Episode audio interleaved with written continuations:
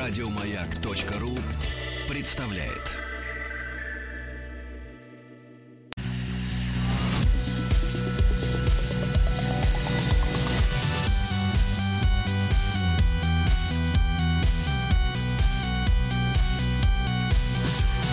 Сергей Стилавин и его друзья на маяке. Дорогие товарищи, друзья, должен заявить, что сегодня вторник. Здравствуйте, Владик. Очень хорошо. Доброе, Доброе утро. утро. Да, вас присыпало, я вижу, немножко. Это... Ну, слегка, да-да, он Да. э, тает, конечно. Ну, Давайте так, припорошило седины. Да.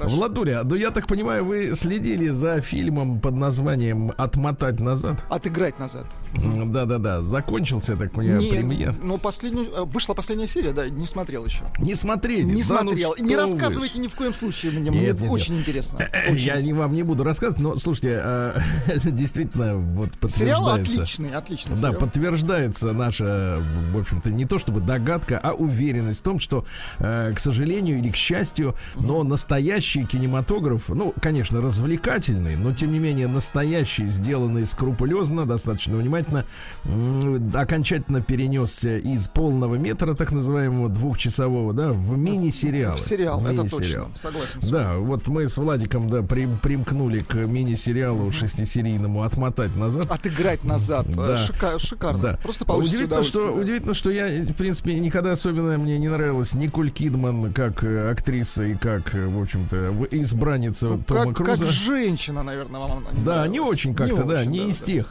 Вот. Но, видимо, после ряда пластических операций, которые вытянули ее, так сказать, губы в струнку. Ну, она восковой фигурой, да. Да, в общем-то, в принципе, в принципе, смотреть можно. Более того, в, в 90-е годы я симпатизировал, э, так сказать, Хью Гранту, да. Старичку Хью, красавчик, Э, да. мгм. Да, да, да, замечательный красавчик, который, э, который в Британии, да, вот э, столовался и периодически попадался в автомобилях с женщинами с низкой социальной ответственностью. Да. И вот видите, человек не про непростой судьбы, и по большому счету он всегда играл одних и тех же э, милых, э, Мелодраматический лицом- герой, совершенно точно. да, с лицом Бассет Хаунда, значит, героев-неудачников, которые, значит, охмуряли женщин, вот, и так далее. Ну, а в данном случае история совершенно другая, это детектив. детектив.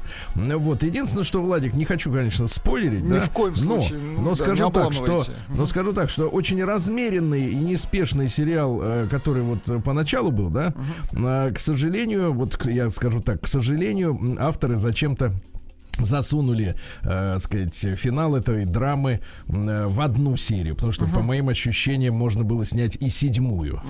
Да, в любом случае, история о том, как, э, э, ну, как, как на стороне мужчина заводит роман, да, а его супруга, э, будучи вовлеченной в драму криминальную, да, когда погибает, э, так сказать, человек, так не буду спойлерить, опять же, да, э, должна принять э, выбор, э, значит, на чьей она стороне.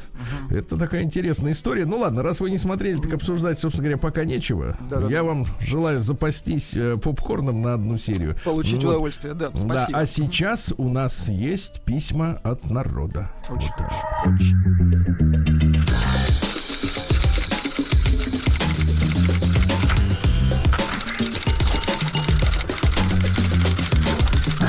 Приемная нос.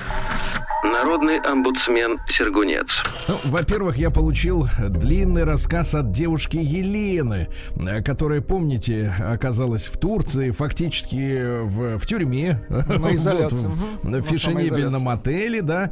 Ей начали писать наши мужчины, которые, э, так сказать, откликнулись на призыв Лены э, развеселить ее. Вот.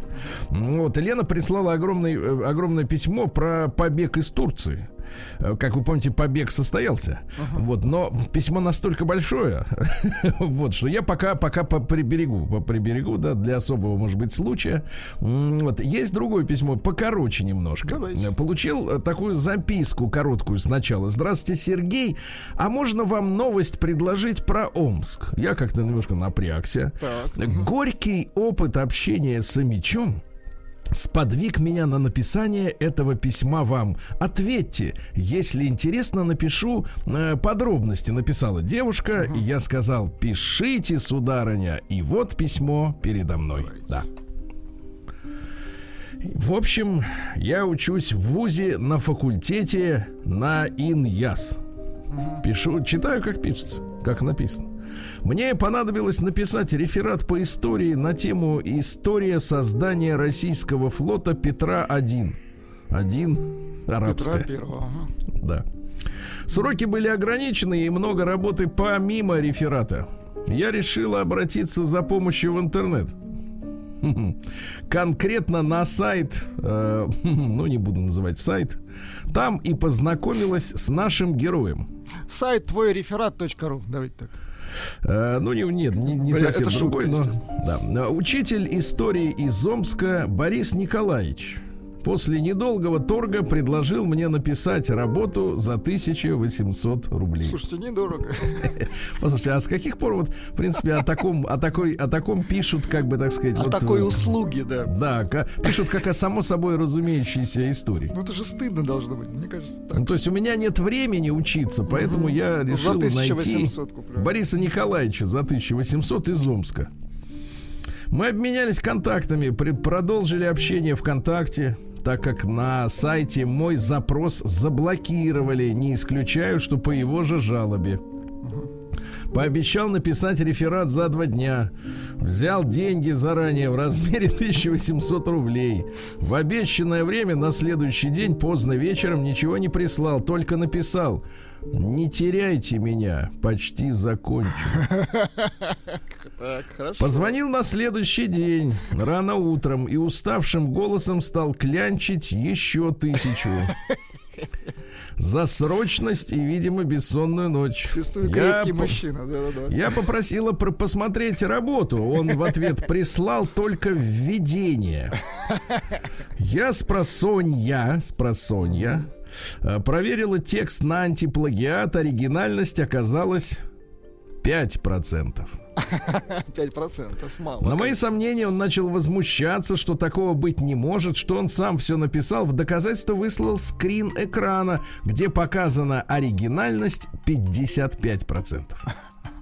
Поторопил еще меня. Девушка, мне надо ехать на работу в лицей, я вас жду. Я свою работу выполнил на совесть и потратил на нее часов 8 в общей сложности. А, Вы оцениваете маленькую часть, а не всю работу. У меня 55% уникальности, поэтому я выполнил требование. Все сделано на совесть. Если бы я ее составлял из кусков, то не сидел бы до поздней ночи. Я заплатила еще тысячу рублей. Работа оказалась очень низкого качества, Сергей. Да и вообще не по моей теме. Про развитие флота, а ей надо было про создание. Полностью слизано из интернета вместо 25 листов всего 17. Не могу понять, как омский учитель истории перепутал тему задания. Причем я даже выслала все материалы, что-то вроде тех задания. За что 2 800? В общем, у меня нет слов. В ответ на мою слезную просьбу вернуть хотя бы часть денег, так как его работа никуда не годится, и я буду заново все писать сама. Понадеялась на него зря и потеряв время. Он мне ответил, что у него ставка 1200 за 90 минут. То есть я оплатила ему в три раза меньше той, по которой он преподает. Его пожелание дословно двоеточие. Поэтому желаю вам удачи. Свою работу я выполнил на совесть. До свидания. И заблокировал меня. На телефон не отвечает. Вот такая история. А теперь мораль. Как зовут Мораль. девушку-то? Кажется, Оля. Оля. Мораль. Неправильно принятое решение приводит к плохим результатам. Надейтесь только на свои силы и знания. Учителям нужны деньги, а не знания учеников. Печалька. Ну, вот такая милая история, да.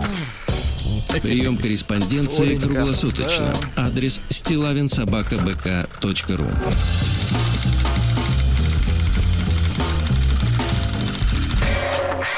Фамилия Стилавин 2 Л. Да, ну и что же, э, товарищи, вот хотел вам еще прочесть от Елены письмо. Письмо э, за- заглавлено «Как разводят индивидуальных предпринимателей». Давайте. Это у нас получается КПС. КПС. Комитет КПС, противодействия точно. сволоте, да. Добрый день, Сергей. Если можно, в вашу копилку проразводил микрофинансовых организаций, выпрашивающих взять у них деньги. И скромно молчащих по поводу займа, а по поводу процента займа. Но я хорошо читаю мелкий шрифт. Хоть и зрение с годами все в плюс да в плюс. Наверное, на это и надеются. Но я ношу линзы. Не суть. Я ИП, пишет Лена. В фармацевтической индустрии не сеть, а практически одна. И конвульсии к выживанию все реже и реже. Приходит мне по почте, по почте письмо с гербом и с печатью, строгим языком. Приглашаем вас участвовать в конкурсе. Сумма вы только присядьте.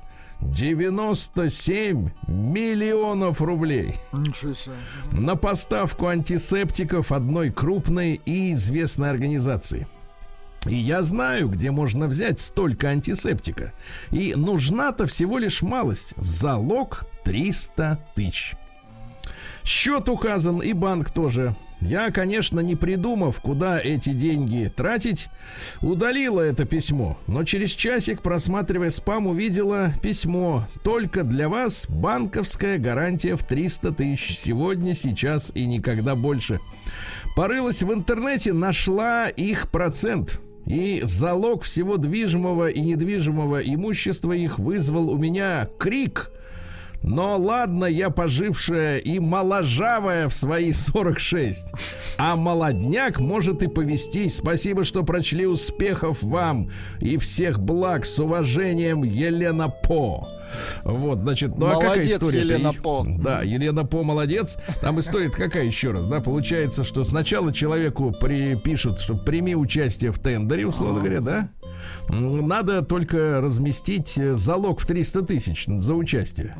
И тут же присылают предложение эти 300 тысяч э, взять э, Вот в долг. здесь, да, вот здесь. Да, взять. под хороший такой про- про- про- процент. Потом уже выяснится, наверное, что никакие эти антисептики не требуются.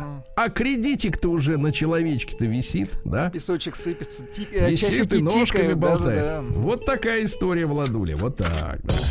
Прием корреспонденции круглосуточно. Адрес стилавинсобакабк.ру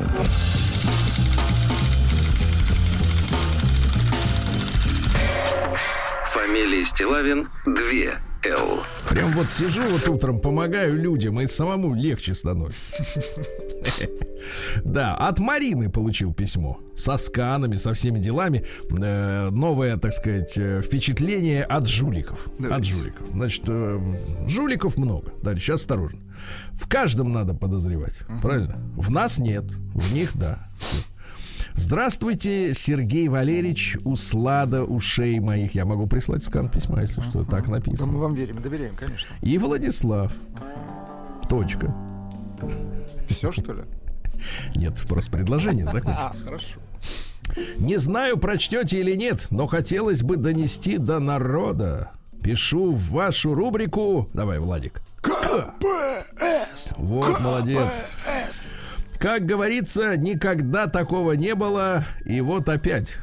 Однажды я продавала мебель на всем известном сайте. Dальше неприличное слово, которое является аналогом слова, ну, например, мумито. Ну, понятно, да. Да. Известная площадь. Позвонил молодой человек, сказал, что он очень хочет купить мою мебель, так как он в командировке, видимо, в ИК номер 3. А приедет за мебелью курьер, а он отправит мне деньги на карту. Я, конечно, удивилась тогда, так как никаких вопросов про мебель он не задавал. Что там и как, может быть, требуется где-то ремонт. Ну и ладно, подумала я и сказала долгожданное. Да. Потом началась басня о переводе и заветном СМС-коде. Ну, это все уже знают и не буду описывать. Прошло несколько лет. И вот я продаю детские коньки за тысячу. Недорого. И опять етить, колотить. Так и написано. Старая русская пословица. Мумита доставка. Вроде бы все казалось мне прилично, но ведь опять развод. Блин, ну как же так? Так как я никогда не пользовалась курьерской доставкой Мумито, очень вежливый и опытный покупатель проконсультировал меня, что это, мол, элементарно. Сейчас он все оплатит, скинет мне ссылку об оплате, где я должна подтвердить платеж путем ввода данных банковской карты. Ага. Ссылка пришла со знакомыми буквами. Только у меня есть карта специально для интернет-покупок, где денег нет. Я ввела ее данные, ну и надо же, недостаточно средств для оплаты какого-то там киви кошелька, твою мать. Так и написано. Ну, потому Марина что так пишет. это и называется, да. То, Недостаточно происходит. средств для оплаты какого-то там кошелька. Я скинула скрин покупателю с веселым смайликом типа «Как так? Развод?»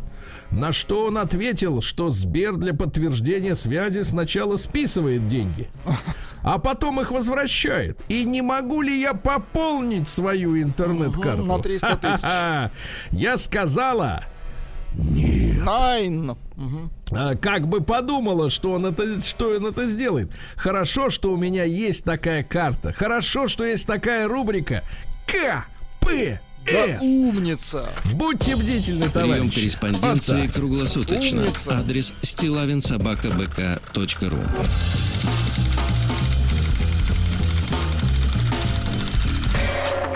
Фамилия Стилавин 2 Л. Да.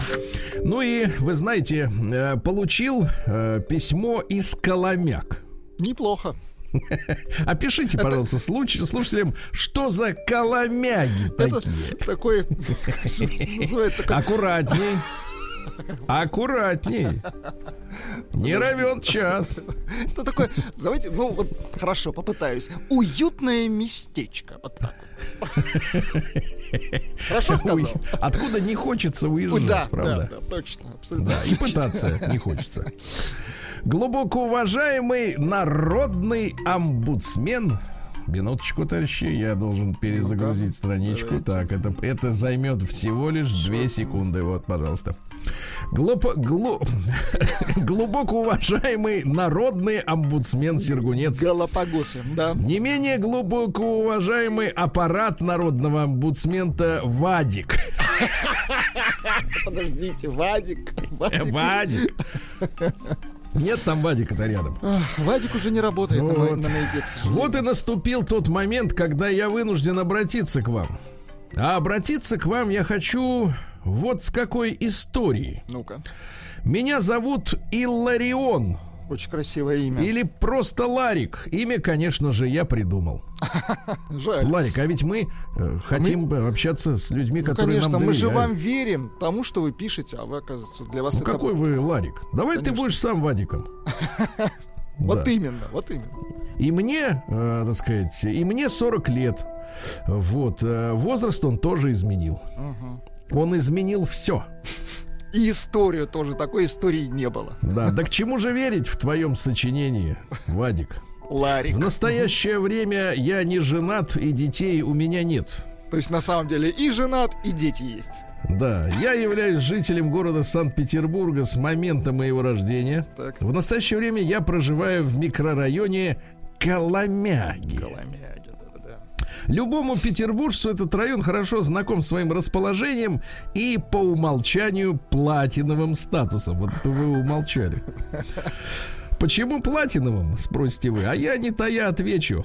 Коломяги это микрорайон в Петербурге, выполненный в современном малоэтажном стиле, где за счет компактности и продуманности расположения все знакомы друг с другом, крутятся в одних кругах и нередко встречаются в свободное от работы время в своих загородных резиденциях, находящихся преимущественно в курортном районе города. Посещают баню, играют в гольф, обсуждают политику. Мне кажется, э, Коломяги это второе имя Сакраменто. Абсолютно точно. Если в гольф.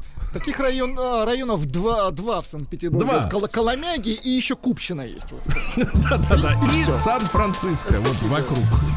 День дяди Бастилии пустую прошел. 80 лет со дня рождения. Ух ты, а ей уж 80. Разный, Что ж, товарищи, наступила зима, Владик. Наступила Зима, зима. зима, зима. да. Очень И хорошо. сегодня, 1 декабря, отмечается День Антарктиды. Вот. А э, тут, как бы, вот, просматривая интересные публикации в Ютьюбе, вот обнаружил, что, например, Иосиф Что, Виссарионович... Антарктида плоская? Ну, Нет, что Иосиф Виссарионович считал Антарктиду нашей территорией. Да молодец. Вот так. Мы так А, да. Всероссийский день хоккея сегодня. Поздравляем да. хоккеистов. Вот каких вы знаете хоккеистов? Овечкина. Так, Да и достаточно. хоккеист. Да, да. Достаточно. Э, День невролога сегодня. Надо, может, и провериться как бы по этому пора поводу. уже. День первого президента Казахстана. Э, Ну что ж, Нурсултан Абишевич. Поздравляю, Вот, да. День румына в Румынии. Неплохо. Оригинально. Вот, Всемирный день борьбы со СПИДом. Тревожно, да. Э, День независимости Исландии от Дании. Ну, я напомню вам, да, что сейчас датчане, они такие немножко вяленькие, да, но когда-то владели пол Европой, наверное, да? Это точно, да. Да. День независимости Португалии от Испании. Те их тоже угнетали. А В США отмечается сегодня День Розы Паркс, которая, помните, э, замутила бучу в Америке в 50-е А, годы. села не на свое место, помню. не уступила, да, место белому в автобусе, Ай-яй-яй. начались судебные процессы, и с тех пор у них э, э, начался вот э, рост Black Lives Matter. понятно. Вот э, день белой козы. Э, День поедания красных яблок. А Сегодня мой любимый праздник, кстати говоря, товарищи, день без искусства. Потому что нам все время говорят, что надо развиваться, надо вот как-то музеи посетить, посещать выставки. Ну давайте уже как бы, давайте вот э, реальной жизнью. Потому что искусство это искусственно, а жизнь она естественна, правильно? Вот. Ну и сегодня русский народный праздник Платон да роман Зимоуказатели. Поговорки у нас были такие. Ну, давайте. Платон да роман кажут зиму нам. Вот. Если вдруг в доме сегодня обнаружили живого комара, ну, на батарее, например, да, это Засохшего. означало что вскоре будет оттепель. А Тепло предвещало также ворона, которая ходит по дороге. А, Смотрели в этот день и на небо. А, Кстати, Владик, на небо не обязательно задирать голову, чтобы посмотреть. Можно просто вдаль. Если вокруг месяца появляется круг, Так. круг, ждали сильного мороза. Вот. Праздник каждый день. На радио Маяк. Ну, конечно, сегодня родился человек, э, к произведению которого, я уверен, вы, как понаехавший ленинградец, первым делом отправились, оказавшись в городе на Неве. В 1716 году родился Этьен Марис Фальконе. Французский Да. скульптор, которого пригласила Екатерина II по рекомендации, кстати, Вольтера и Дидро, э, чтобы соорудить памятник Петру Первому, И он не который на кон- оплошал, совершенно да, он, значит, на коне. А Вот внизу змей. Вот он его того это топчет. Вот видите, да? Всю жизнь вот Фальконе мечтал о создании монументального произведения. И только в России ему вот эта возможность предоставлена была, на чему он был безумно рад. Вот так. Очень хорошо. Да, да, да. Сегодня в 1717 философ, литератор и даже музыкант Григорий Николаевич Теплов родился. Родился он в семье истопника. Ну, истопник это который ночью следит за тем, чтобы не загасло. Ну, то есть это Да, не вот. кочегар, это другое. Это вот э, более тонкая работа. Не просто надо это туда, это уголь швырять, да.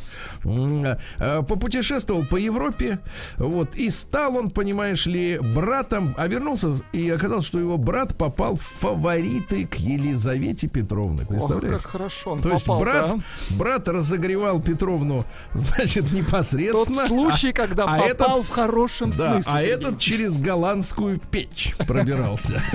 Теплом, так сказать, да. Теплов конфликтовал, кстати, с Ломоносовым. Вот. А, Разжаловал э, Миллера за проповедь норманизма. Ну, знаете, есть такая нормандская теория, что мы лохи, а к нам приехали викинги и окультурили нас. И они нам все рассказали, как надо. Да, как надо жить, как надо родину любить. Ага. В 1743 году Мартин Генрих Клапрот родился. Это немецкий химик, открыл такие элементы, как уран, во-первых, товарищи. Хорошо. Вот, видел его своими глазами, он красноватый. Э, Цирконий, титан, церий, теллурий и полиморфизм открыл, понимаешь, да? Вот. И, кстати говоря, слушайте, помните, мы с вами смеялись над так называемым флагистоном, да, э, который якобы содержится во всех горючих материалах. Ну, считалось, И- что именно он горит. Да, а не сам. он именно горит, а вот э, альтернативные физики и химики, которых тоже сегодня пруд пруди, говорят, что теорию флагистона намеренно загасили, потому что энергию мы как раз можем брать из флагистона бесплатно. Я смотрю, вы в Ютьюбе крепко сидите вот на Нет, я, научных не- работах. у меня есть подписки. Главное, что это и вам э, доступно, да, засорить Нет, спасибо, башку. нет, Да. спасибо. Сегодня э, в 1716 году родилась Мари Гроссхольц, вот, которая больше известна как мадам Тюссо. Вот фамилия у нее немецкая, но она француженка, создала знаменитый музей восковых фигур в центре Лондона, вы понимаете, да? Вот, как ни посмотрю, честно говоря, на вот наклонов этих всех музеев, вот, э, ну, не фальконе ваяют, вот точно. Но вот Не современная. Николь Кидман, она, мне кажется, вот как будто из музея из этого. Забрали там Да, да, чучело, да, забрали, а она так ожила. Вот, сегодня в 1774 вступил в силу торговый бойкот между Великобританией и ее североамериканскими колониями. Э, В Англии прошел первый континентальный конгресс, и англичане постановили, будем американцев давить по полной программе. Вот так вот. Ну и в 1792 Николай Иванович Лобачевский, автор неевклидовой геометрии, наша любимая, э, так сказать, геометрия, правильно? Вот. Э, Что Лобачевский был же ректором Казанского университета, понимаете? Так. Пережил там эпидемию холеры. Вот. И сильнейший пожар, из-за чего город наполовину сгорел. Ужас. Ну Вот. Ну и, говорят, благодаря его энергии и умелым действиям, значит, потери в обоих случаях для университета были минимальными. Вот, и именно усилиями, кстати, Лобачевского Казанский университет стал первоклассным и авторитетным. И в один ряд стал и с питерским, и с московским. Вот. Ну и что дальше-то произошло? Значит, э, у него же эти прямые-то параллельные пересекаются. Рано или поздно, да. Ну, то есть вот это дает надежду, да? Потому что обычная математика нам, ду- дурням, Сергей, это дает надежду Да. долгожителям. Те, кто Нет, ну- доживут до того, как они пересекутся. До того То момента. есть вы связываете пересечение со временем. Со Вот временем, Очень конечно. интересная Со временем. теория. Очень. Надо вас в YouTube записать будет, да. Сегодня в 1804 первый консул Франции Наполеон Бонапарт обвенчался со своей женой Жозефиной. Хорошо. Ну и вы знаете, да, эту историю чудесную о том, что гадалка нагадала Наполеону, что пока он с Жозефиной, Да. То у него все вот, пучком будет. Все будет тип-топ. Но он очень хотел наследника мужского пола. Но вот есть у мужчин иногда. Я их не Пунктик. разделяю, эти, эти, так сказать, э, э, вот эти убеждения. Мне они кажутся странными. Но, тем не менее, говорят, что вот некоторым мужчинам очень хочется, чтобы родился мальчик. Ну, слушайте, для Ну, императора это очень важно. Нет, ну для самозванца, да. И, соответственно, да, и он очень хотел мальчика, пригрел другую, так сказать, Ну, бабенку, с этой развелся, и тут же случилась кампания 1812 года, и товарищ по- погорел. Погорел, Всё, да. Да.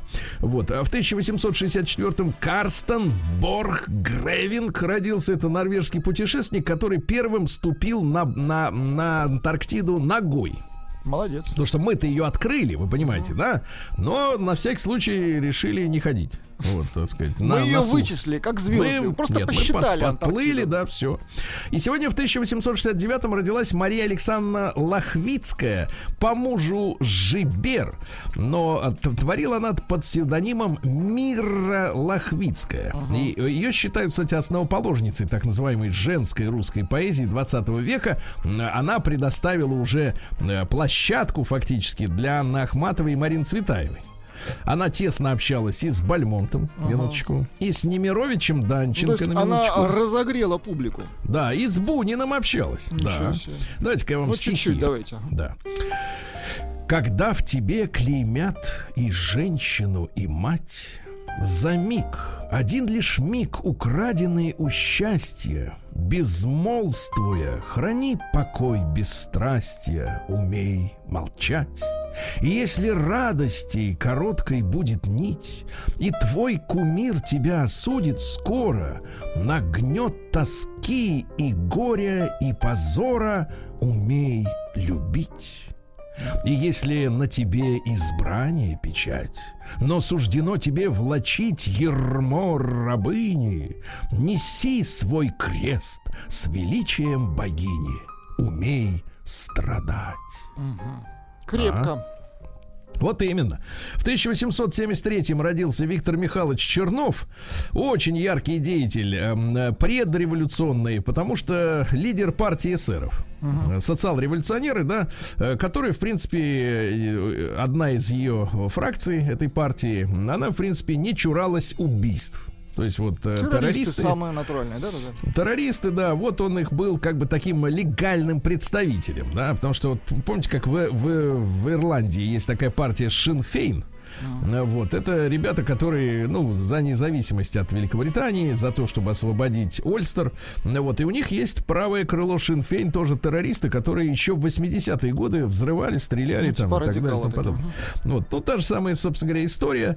Вот, что касается судьбы Чернова, он э, п- сблизился с Милюковым, э, Прокоповичем, Маклаковым. Ну, это люди, которые рвали страну уже, э, так сказать, э, в период февральской революции 1917 года. Вот. Ну и аж какие, так сказать, дальше были истории у товарища эм, вот нашего Чернова. Да, не веселые, не веселая судьба, да. А В 1891 физвоспитатель Джеймс Нейсмит придумал в этот день баскетбол.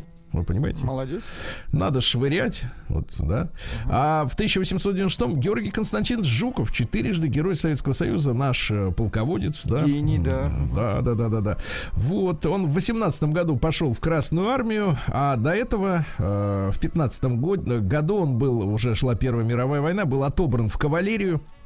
После обучения на, кавалери- на кавалерийского урти- унтер-офицера э, в конце 16 года попал э, на юго-западный фронт. За захват немецкого офицера награжден, это еще Первая мировая война, награжден Георгиевским крестом, в октябре получил э, тяжелую контузию, частично потерял слух, направили его в запасной полк, ну и за ранение в бою достроился второго Георгиевского креста, ну а когда эскадрон распустили, то в декабре 17 года вернулся в Москву, вот потом в деревню к родителям, долго болел тифом, и вот с 18 года он вернулся в Красную армию, а в 55 году Жуков был назначен министром обороны уже Советского Союза. Вот такая вот, собственно говоря, история, да. Ну и в 1903 году на экраны вышел первый вестерн, то есть фильм про бандитов и ковбойцев «Ограбление поезда». День дяди Бастилии пустую прошел. 80 лет со дня рождения. Ух ты, а ей уж 80. Разный, каждый день. На радио Маяк. Дорогой Владик, у меня есть перечень необходимых компонентов крепкого вестерна. Ну-ка, давайте. Вот давайте. Во-первых, должен быть обязательно невозмутимый шериф. Да. Затем охотник за головами, да, независимый. Лихой ковбой. Э, Кровожадный индеец, затем должен быть благородный индеец, коварные бандиты, профессиональные игроки в покер, чистая и невинная главная героиня, роковая женщина, иногда певичка и, наконец, девочки из веселых домов. Особенно выделяется бордель маман. И вот в итоге, да, вы замешиваете и получаете вестерн, да. А сегодня у нас в 2013 году Ford запустил первый конвейер. А, На машину стали тратить 2 минуты 38 секунд. Вот так вот. Быстро, да. Да. А украинский поэт в тот же день родился Платон Никитович Воронько. Вот давайте я вам прочту три строчки. Ну-ка, давайте. Выросла я липко, тоненькой и гибкой. Хорошие стихи. Хорошо, да, хорошо, согласен. Но в 22 году в Петроградском издательстве «Радуга» приступили к печати э, стихотворных сказок Корнея Ивановича Чуковского «Тараканище» и «Мой Дадыр».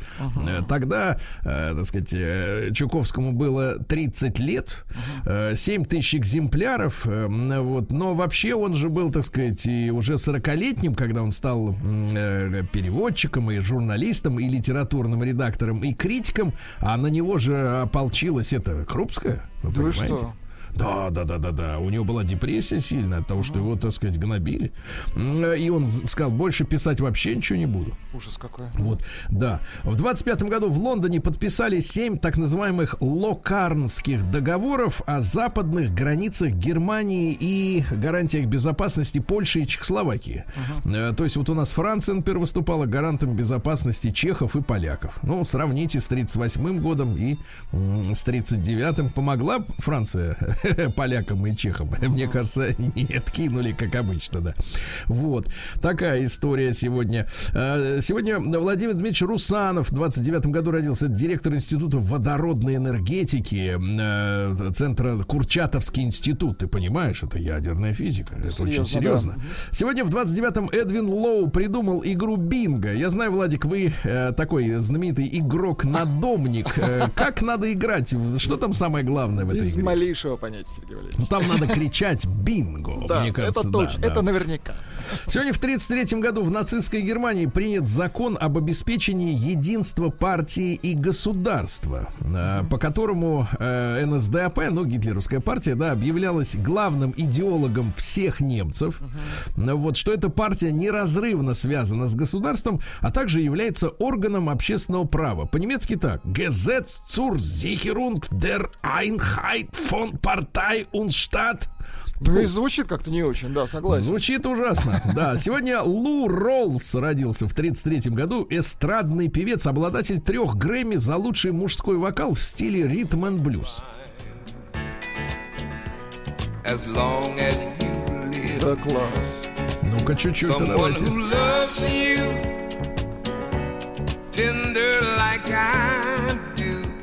Какой, какой прекрасный вокалист, да? Да, В 34-м э, сегодня убили в Ленинграде прямо в коридоре Смольного Сергея Мироновича Кирова. Вот, а убийца был, как вы понимаете, э, Леонид Николаев. Что это был за типок? Э, Работал он в Выборгском райкоме ВЛКСМ, комсомолец, да? А потом ему сказали, надо поехать в командировку на несколько лет в провинцию. Тот говорит, не хочу. В итоге его уволили, разжаловали, значит, из рядов коммунистов. Вот он какой-то на момент совершения убийства, кстати, был безработным. Но вы понимаете, что достаточно э, широко обсуждается тема, э, тема его супруги. Э, Супруга, э, так сказать, из Латвии, я так понимаю. Ну Вот, и звали ее Драули, фамилия Драули, а имя Мильда, э, на коту, в которую был влюблен, э, так сказать, Сергей Миронович. А, типа романтический Да-да-да. Но после этого 13 человек из семей и того, и другой, значит, были расстреляны. А остальные отправились, так сказать, отдыхать в лагерь. В 35-м Ален Стюарт Кёнигсберг родился. Как вы понимаете, Вуди Аллен. А, Последнее время что-то как-то притих немножко, да? Да не, не, он вы- выпускает фильмы, да, ну он талантлив, конечно, Да, подлец, хорошо. подлец талантлив. Вот. э, Секс нечто наподобие бриджа. Если у вас нет хорошего партнера, лучше иметь хорошую руку, да. А я потому такой хороший любовник, что много тренируюсь на себе. Вот. А счастье это талант э, ценить то, что у тебя есть, а не то, чего нет. Хорошо. Вот. А Вечность это утомительно, особенно под конец. Вот. Последний раз я проникал в женщину, когда ходил на экскурсию в статую свободы. Какой весельчак, да? Ну Вот. э, Между любовью... бывший, Да. А между любовью и сексом большая разница. Секс снимает чувство неловкости, а любовь его порождает, да. Сегодня в 36-м лаборатория Белла изобрела коаксиальный кабель для телевидения. Что за кабель, брат? Ну, Это какой-то специальный экранированный. Плетёный. Да, плетеный, экранированный, чтобы не помехи никакие ему не мешали. Да, Передача Геннадий. Хазанов в 45-м году родился. Ну, при, при- в представлении не нуждается. Пабло Эскобар в 49-м году родился. Король кокаина. Да, в 80-е распиарен. годы, да, контролировал 80% рынка. Значит, как начал свой путь? Подростком крал надгробие с местного э, кладбища. Стирал надписи и при- перепродавал панамцам. Какой молодец. Ничего святого, да? Подделывал лотерейные билеты и так далее, и так далее. Вот, ну и Цитаты. Тот, кому есть что сказать, всегда молчит. Да. Я заработал свое состояние и добился власти не для того, чтобы жить как чертова крыса. Еще пару цитат. Америка это 200 миллионов идиотов, руководимых одним миллионом спецагентов. Да. Деньги никогда не бывают чистыми. Вот. Ну, ему виднее, да. Да, да, да. Я знаю, что некоторым людям мой стиль жизни кажется чрезмерным, но что еще мне делать со своими деньгами? И, наконец, цитата такая. Когда ты мертв, тебе уже нечего бояться, да? Ну и в 51 году родился сегодня Жако Пасториус, э, басист легендарной джаз-роковой команды Weather Report. Он на гармошке играет. Нет, на бас-гитаре вообще, в принципе. Ну, прикольно. Смотри, ну и на гармошке может. Да большего и не нужно. Ну и, наконец, в 59-м получена в этот день первая цветная фотография Земли из космоса. Да класс. Да, Земли из космоса. Вот так.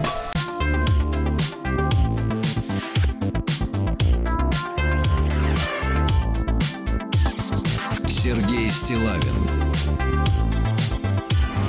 его друзья на маяке. Что ж, товарищи, в Омске по-прежнему холодно, а у нас по-прежнему нет снега. Что делать, а? Что делать, где снег?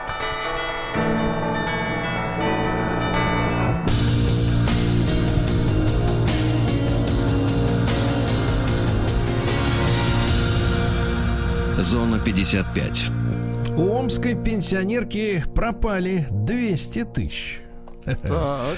Так вот, э, женщина выбрала весьма оригинальное место для хранения своих сбережений. Деньги лежали в кошельке под шкафом. Но об этом тайнике знал еще один человек. Ей оказался... э, им оказался, извините, так, 43-летняя дочь, злоупотреблявшая алкоголем. Она жила отдельно и время от времени приходила к мамочке. За, помощью, за помощь по хозяйству она получала от матери деньги. На заметку родителям, которые платят своим детям за хорошие оценки.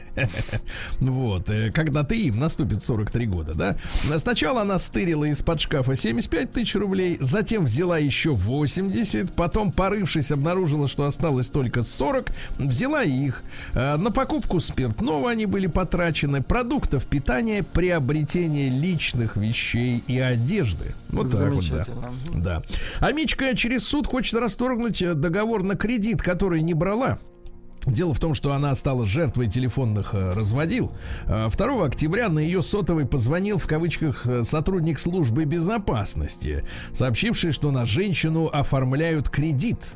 В результате, в результате разговора Амичка передала ему информацию, необходимую для входа в сервис Сбербанк онлайн. Ну как так? Вот, дело находится на рассмотрении. Говорит, я, говорит, никаких бумаг не подписывала. А те говорят, и мы тоже не подписывали. Деньги Не давай. надо, да. Мгм. В Большереченском зоопарке появилась Багира из Забакана.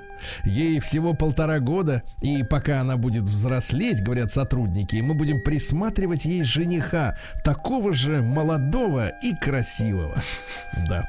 А коллекторов, э, которые часто звонили Амичу, оштрафовали на 100 тысяч рублей. Очень Представляете? хорошо. Дело в том, что согласно закону. Э, коллектор имеет право звонить должнику не чаще одного раза в сутки.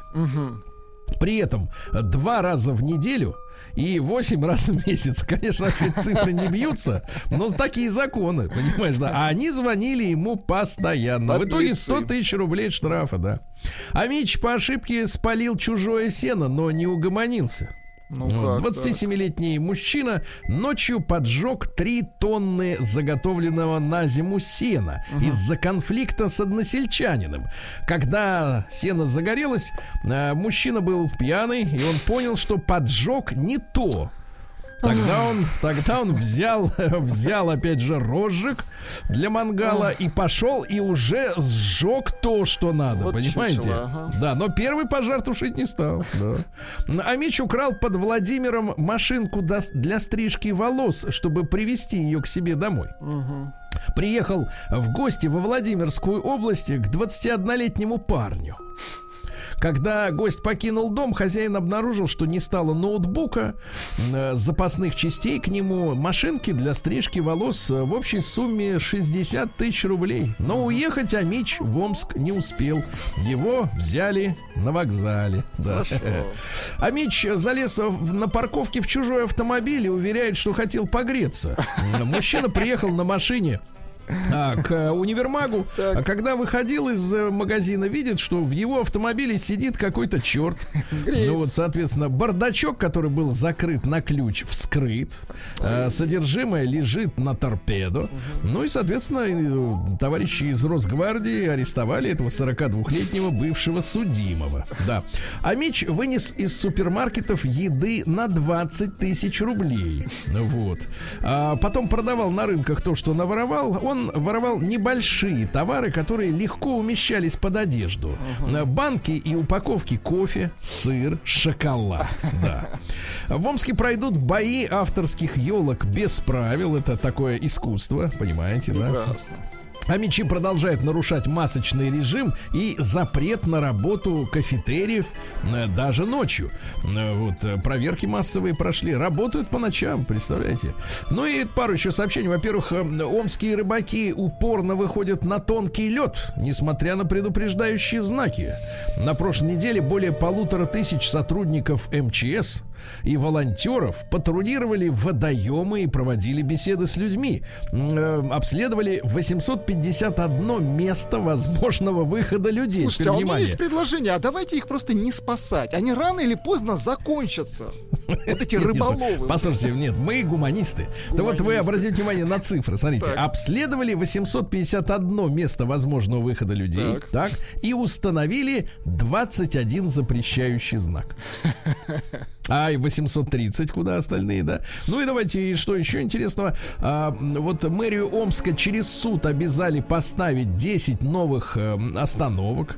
А, такие остановки, как улица Дергачева, третья Островская или Островская, скорее всего, да, ММТ, непонятно, что это такое, троллейбусное депо и так далее. Ну и, наконец, Амичка пожаловалась на стойкий запах гари в допотопном трамвае маршрута номер 4, э, который ездит по Омску. Он сделан еще в Советском Союзе. Когда он едет, то такое ощущение, что одновременно горит. горит. Очень хорошо. Ай, отвратительно.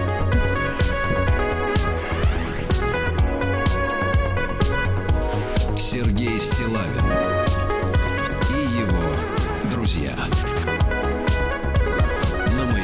Ну, давайте о хорошем. Э, В Саратове э, заметили девушку, которая гуляет с утюгом.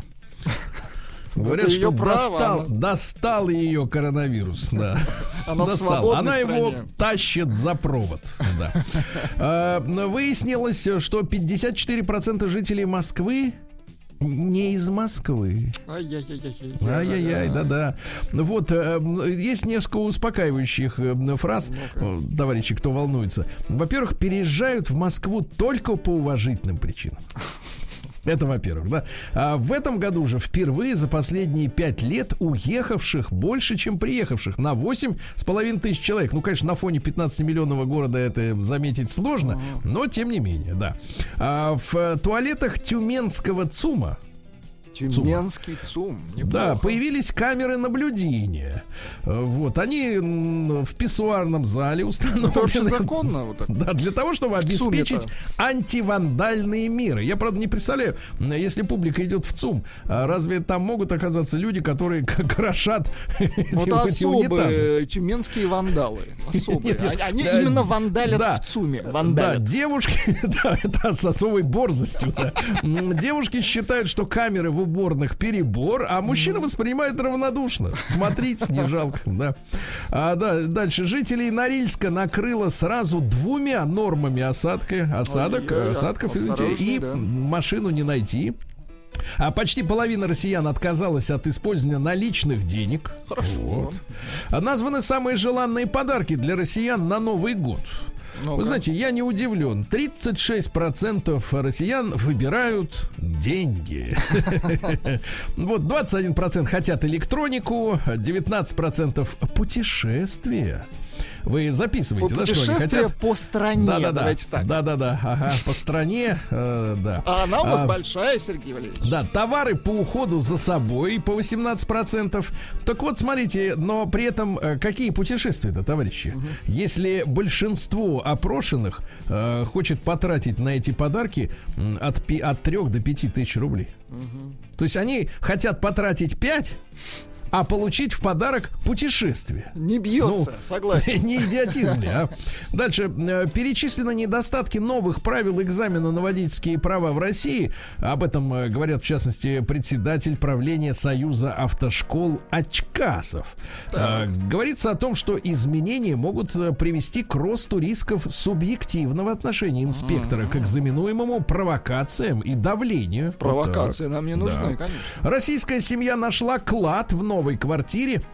И из страха решила его закопать. А клад стоимостью 5000 рублей. Слушайте, а как да. можно закопать клад в квартире? А вот можно и закопать, В да. бетон? Значит, да, обратите паркет? внимание, значит, Извините. да, смотрите, значит, э, российский парикмахер Хонин на- назвал А, так это известный парикмахер. Вы что? Я у него стригусь. Погодите, вам стричь нечего? Шутка.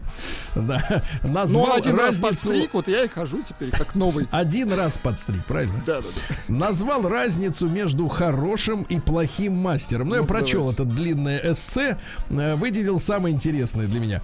А Хороший парикмахер никогда не будет применять в работе упавшую на пол расческу. Нет, а я вам так скажу, плохого парикмахера вы увидите в зеркале после, так сказать, Да, сеанса. да, да. В России предложили заварить э, все мусоропроводы во всех жилых домах. Да молодцы. Стоп, крысы, Заварить. стоп. За- Да, названы регионы с аномальным холодом. Уже сейчас аномально холодно в Астрахани, Волгоград, Саратов, Самара, Омск, Свердловск, ну, понятно, Екатеринбург. В Татарстане холодно, в Башкортостане холодно, в Оренбурге холодно, в Кургане, в Новосибирске, в Томске, только не в Москве почему-то, да?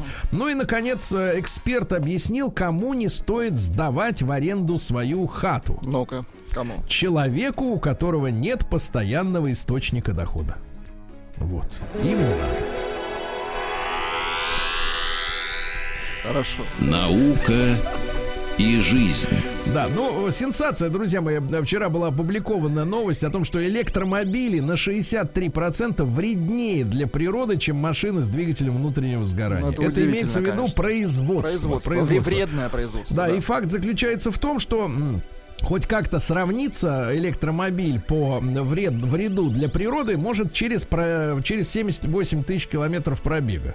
Но я вижу здесь другую проблему. Дело в том, что в последние десятилетия машины у нас делаются, ну, не у нас, а в мире, с расчетом на быстрое обновление. То есть они не рассчитаны на 20-летний срок эксплуатации. Понимаете, да? Я имею в виду Парадокс технологические выходит, да. узлы кузова, подвески там и всего остального. И получается, что машина только-только выкатывает ну, свой, так сказать, экологический ресурс, а тот уже наступает ресурс э, физический э, к концу. Да, потому что для многих автомобилей сегодня критическим пробегом является 150 тысяч. Да, ну вот ст- странная история. Э, Странные ледяные волосы растут на усталой древесине в Петербурге. Хороший Прикольно. заголовок. Диетолог назвала опасность э, куриных яиц для некоторых людей. Ну-ка. Яйца вызывают рефлюкс. Это что такое? Ну-ка. Это когда во рту горечь и изжога. О боже. Да, это все из-за них, из-за яиц. Вот, ну и страшная новость, товарищи, чтобы не расслаблялись. Земля приблизилась к огромной черной дыре. Вы представляете, и более того, наша планета приближается к этой черной дыре Дыре, э, на 7 километров в секунду быстрее, чем считалось до сих пор. Опасно. Опасно. Опасно. Стоп, планета. Стоп. Стоп, дыра. Новости капитализма. Ну что же, э, капитализм набирает обороты. Собака выбежала на футбольное поле во время матча и сбила футболистку. Ничего себе. Там есть женский футбол, да. А, муж в Великобритании 7 лет притворялся безработным и зарабатывал тайно от супруги. Сейчас ему 60 лет, он занимался починкой кухонных плит, а жена не знала. Э, За время вот такой двойной жизни, а началась она в 2012 году, он заработал э, немало денег и немало получил в качестве пособия по безработице. Я перевел деньги в рубли. В принципе, он получал в месяц чуть больше 60 тысяч рублей из бюджета. А теперь 12 месяцев тюряги и 150 часов общественных работ. И опять Да. был бюджет на него тратить. Да, у мужчины похитили секс-видео, и он стал э, звездой портала фильмов для взрослых. Кракнули компьютер, утащили все его Ну, записи. видите, есть свои Да. плюсы, да? Звезда. Да, да, звезда, да. А помните металлический монумент э, в Юте? Неизвестного происхождения, что такой портал. Ну, помните, такая пластина такая железная, высотой с 3 метра. Она, кстати, исчезла из Юты, теперь обнаружили в Румынии. Вот, кто ее туда перетащил, непонятно. Дальше. А, Бодибилдер из Казахстана а, с третьей попытки женился на секс-кукле. Поздравляем. Молодец. Значит, э, в среду, 25 ноября, мужчина и его силиконовая возлюбленная Марго сыграли свадебку. Церемония прошла в ресторане. На женихе был черный костюм с бабочкой, на невесте свадебное платье. На свадьбу пришли десятки гостей в конце торжества. Резиновых Жених, гостей, Сергей. да, жених и невеста исполнили медленный танец. Ну, смотрите, Он изначально ее свадьба... волочил, так? Да, изначально свадьба должна была состоиться в марте, состояться в Таиланде, но он пришлось перенести на следующий, так сказать, заход. Но 31 октября на жениха напали, когда Да вы он что? вышел вышел в женской одежде на митинг за права трансгендеров в Алмате. Ему разбили нос, подбили глаз. Также пришлось некоторое время провести в больнице из-за сотрясения мозга. И вот он очухался и 25 ноября все-таки сыграл свадебку, да? Ну Вот, а раскрыты интересные бытовые проблемы богачей из-за пандемии. Дело в том, что богачи, Богачи, что которых обслуживали такси, это, шоферы, В свое нянечки. время были басмачи, а Да, это теперь богачи, это другое. Да. Так вот, они полностью разучились самостоятельно жить без прислуги, которая была удалена, чтобы не заразиться. Ну, правильно. Так вот, описывают, что одна дама из Челси не могла самостоятельно сменить рулон туалетной бумаги. боже. Другая не знала, где находится пылесос, поэтому купила еще один. А третья обратилась в агентство по, за помощью, потому что не знала, как постирать шерстяные вещи. Богатые тоже плачут. Да. Стюардессовой компании British Airways заподозрили в том, что она предлагала клиентам секс за О, деньги боже. на борту. Такая доп, доп услуга, доп. Ну и наконец, э, друзья мои, впервые, впервые в истории футбола Так. матч Лиги Чемпионов будет обслуживать судья женщина. Да класс! Вот это да. Главное, чтобы не резиновая.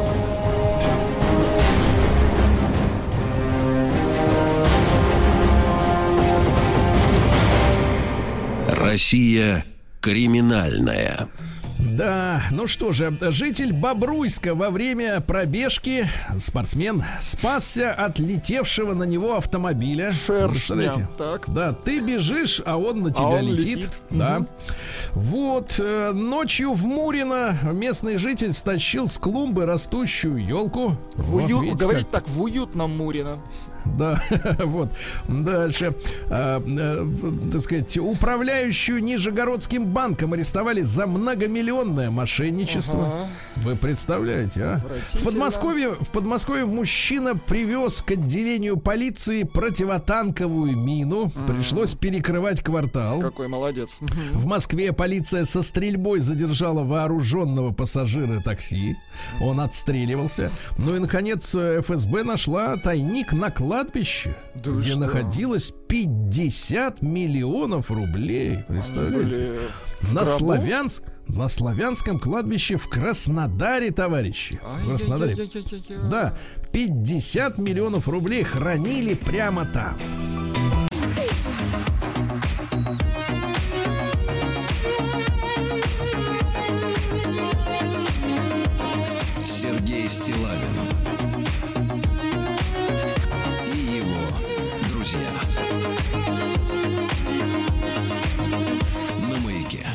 Друзья мои, э, на прошлой неделе появилась э, такая новость э, от депутата Евгения Федорова, который предложил дать право получать бесплатное второе или последующее высшее образование, если первое получено на коммерческой основе. Понимаете? На коммерческой основе вот копия этого письма отправлена на имя главы Миноборнауки. В своем обращении депутат отметил, что в соответствии с Конституцией России каждый вправе на конкурсной основе бесплатно получить высшее образование. Соответственно, если вы э, первое образование получили за деньги, Не да, бесплатно.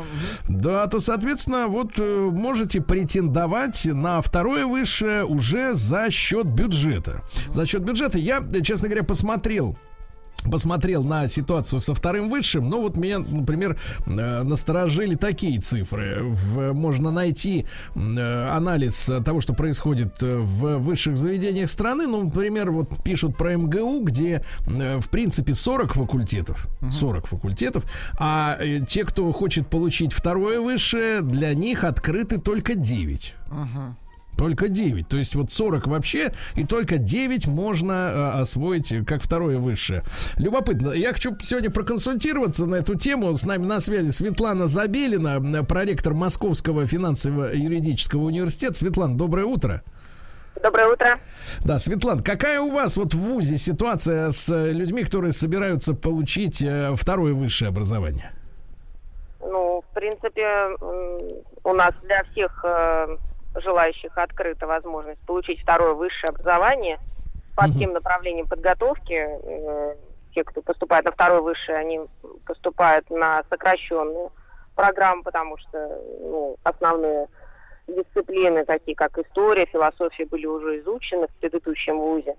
Поэтому у них немножко сокращается срок обучения. И, в принципе, это довольно-таки интересное направление, потому что мир стремительно меняется, и, конечно, учиться надо постоянно. Э, направление э, обучения на втором высшем образовании, получение второго высшего образования сейчас очень востребовано.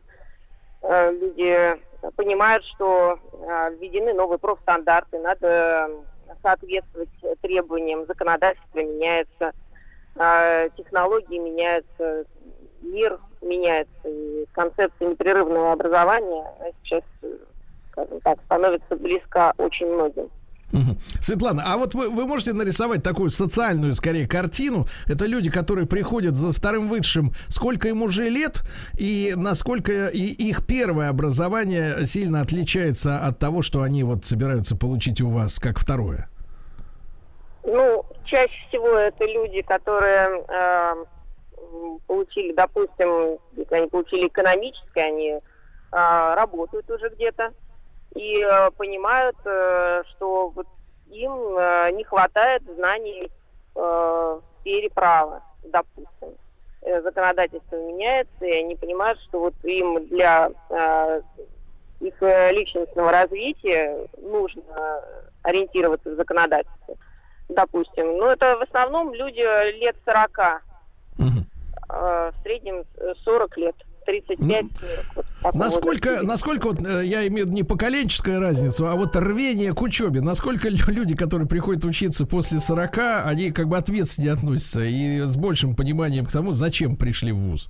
Ну, они более замотивированные, мне кажется, потому что первое высшее часто бывает, что за ребят принимают решения э, их родители, ну вот довольно-таки есть такой процент поступивших, э, которые э, поступили по рекомендации родителей. Э. В более взрослом возрасте люди принимают решения самостоятельно, осознанно.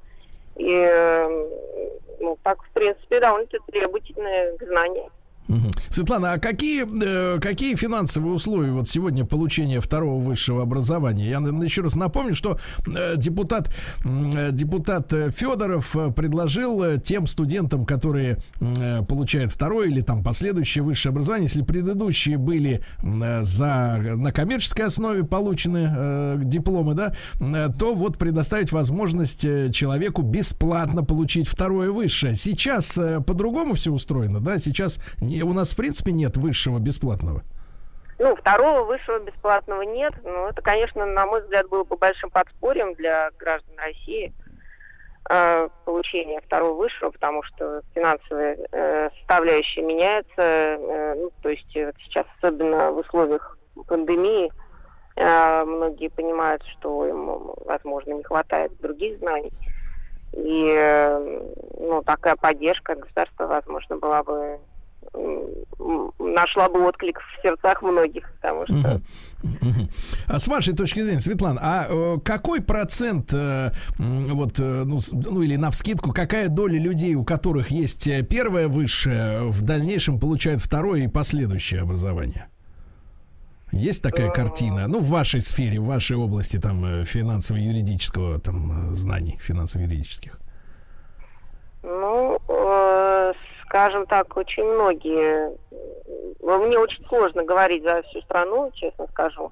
Ну, Но, э, в принципе, ну, процентов 30 точно принимают решение повысить Я, бы- да, Светлана, я по- посмотрел, проанализировал э, цены, которые э, значит, оглашают некоторые вузы, данные там 19-20 годов. Э, вижу, что платежи по второму высшему составляют где-то, ну, у меня сложилось впечат- впечатление, полистав список э, тех, которые этим занимаются, где-то в районе 100 тысяч рублей в год. Насколько, э, как вы думаете, это адекватно? Ну, вот, э, действительно, не то чтобы справедливая, но э, сложившаяся уже, да, практика для второго высшего, где-то в районе 100 тысяч рублей за год. Это такая типичная картина? Ну, это средняя цена, мне кажется. Э, Тем более, что они сокращенный срок обучения, обу- по сокращенной программе обучаются, поэтому Мгм. все равно это дешевле получается обучение. У них более профильные дисциплины, меньше общегуманитарных. Э, Срок сокращается, вместо, допустим, пяти лет они обучаются три с половиной или четыре. Поэтому э, за счет э, такого сокращения это получается более экономично.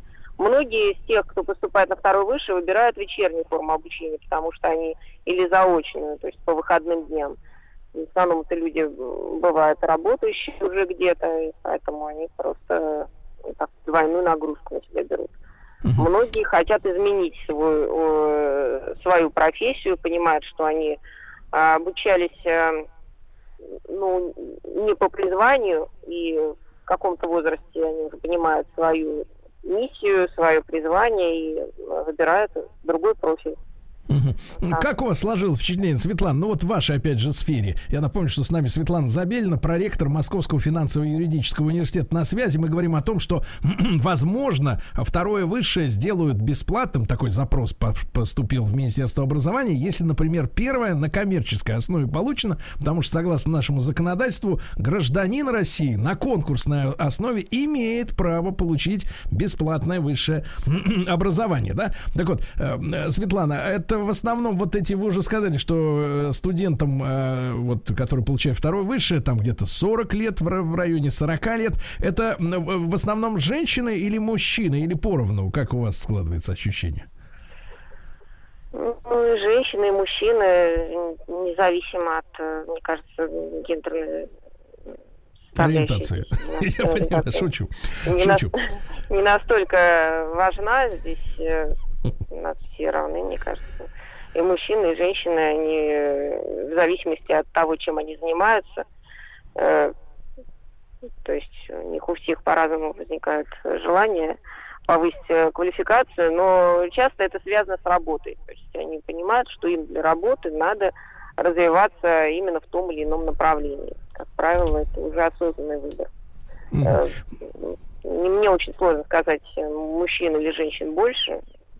Мы видим и мужчин, и женщин, которые принимают это решение. Которые хотят. Светлана, ну спасибо вам огромное за, так сказать, маленькую нашу консультацию. Да, я напомню, что Светлана Забелина, проректор Московского финансово-юридического университета, была у нас э, сегодня в эфире. Я еще раз напомню историю о том, что э, депутаты предложили э, дать право получения бесплатного второго или последующего высшего образования, если первое получили на коммерческой основе. Ну Вот. Ну и, соответственно, в Конституции нашей страны записано, что каждый, Владик, имеет право на конкурсной основе бесплатно получить высшее образование. Но фактически те люди, которые отучились за деньги, да, они пока что, пока что, э, по каким-то бюрократическим да, причинам, вот это второе высшее бесплатно, опять же, получить не могут. Мне кажется, логичное, да, достаточно предложение. Давайте, товарищи, мы сегодня с вами пообщаемся и, естественно, при помощи телефона, а, он у нас есть, 728-7171. У нас код голосование еще 4. идет. Да, и у нас, давайте мы опрос запустим. Мы уже его запустили, но я о нем ничего не сказал. А сейчас скажу. Давайте мы для общего понимания ситуации, э, вы, вы знаете наш WhatsApp-портал, плюс 7967-103-5533. Отправьте, пожалуйста, единичку, если у вас есть одно высшее образование. Да, просто цифру один и все отправить. Бесплатно, ребята. Да, двоечку, если два и более. Два и более, вот как у Владика, четыре. Да, ну, и, прекратите. соответственно, и троечку, троечку, если ни одного высшего. Ни одного высшего. Посмотрим, посмотрим в целом на статистику, да, которая у нас есть в нашей, так сказать, аудитории. Ну и давайте большой разговор на тему на тему э, и второго высшего, и первого. Э, как, э, насколько, насколько, в, общем-то, мы с вами, в принципе, довольны, э, довольны э, тем платным, например, образованием, да, которое у нас сегодня есть. Если вы, например, являетесь э, родителем детей, да, которые э, обучаются на платной основе, да, насколько, так сказать, какие цены, какие цены, давайте плюс 7967 103 5533, опять же, в WhatsApp, сколько стоит такое обучение э, для вашего ребенка. Вот, ну и давайте поговорим с вами, со взрослыми людьми, когда вы последний раз э, получали какое-то, так сказать, образование. Ну, я имею в виду э, второе высшее или какие-то дополнительные курсы заканчивали, да? И насколько это реально в вашей жизни помогло? То есть вот взял, пошел, а, я еще раз напомню, сегодня цены, которые фигурировали, а, в районе 100 тысяч рублей стоит годовое обучение а, в ВУЗе по второму, второ, для получения второго высшего образования. А, 103 с половиной года длится где-то этот процесс, то есть надо вытащить из кармана 350 тысяч, правильно? Я, так сказать, математику помню еще. Вы не доположь. Вот. Да, и насколько это все действительно приносит вам ощутимую финансовую пользу.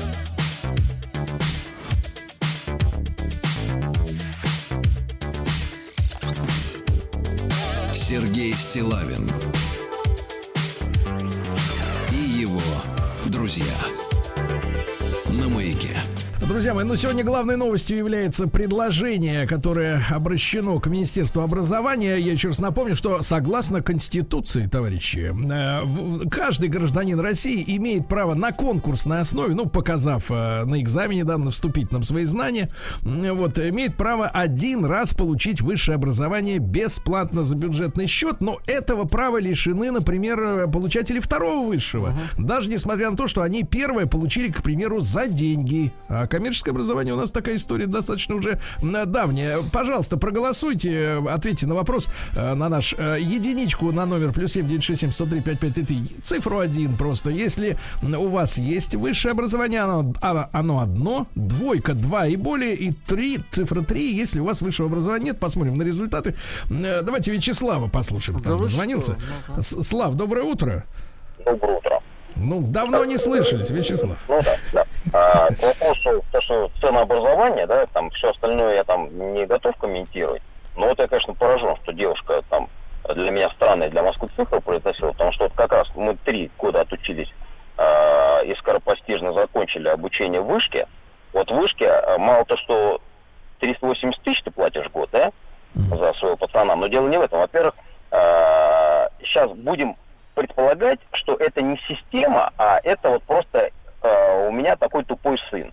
Но ты, я эту историю постоянно слышал, потому что, естественно, да, там студенты, ребята приходили, ты обязательно не сдашь один-два зачета вышки, после этого ты будешь оштрафован на полтинник, и пока ты не пересдашь, ты ко всем последующим платежам поквартально, да, э, пос- посессионно, ты будешь доплачивать деньги. То есть это как бы внешне кажется, как будто 360, и ты на эту, на эту цифру ориентируешься. И она примерно э, соответствует и, и МГУТ в МГИМО по выше ставка. И вот поэтому там готовься к тому, что в районе полумиллиона ты, если собираешься, чтобы твой сын получил или там дочь хорошее образование, вот, например, высшей школы экономики, на полмиллиона ты должен где-то рассчитывать. Не говоря Слава. об образе жизни. Слава, а почему э, через три года все это закончилось? Ну, потому что нас, э, как бы, ну, во-первых, вот то, что справедливо тоже девушка сказала, что я заставил сына пойти и получить экономическое образование, а на самом деле там э, у него душа лежала к другому, и сейчас мы перешли в ВУЗ, где значительно больше свободного времени, и он может заниматься своим любимым делом, ну, получать как бы теперь второе высшее образование тоже за деньги, но вот как бы уже для души.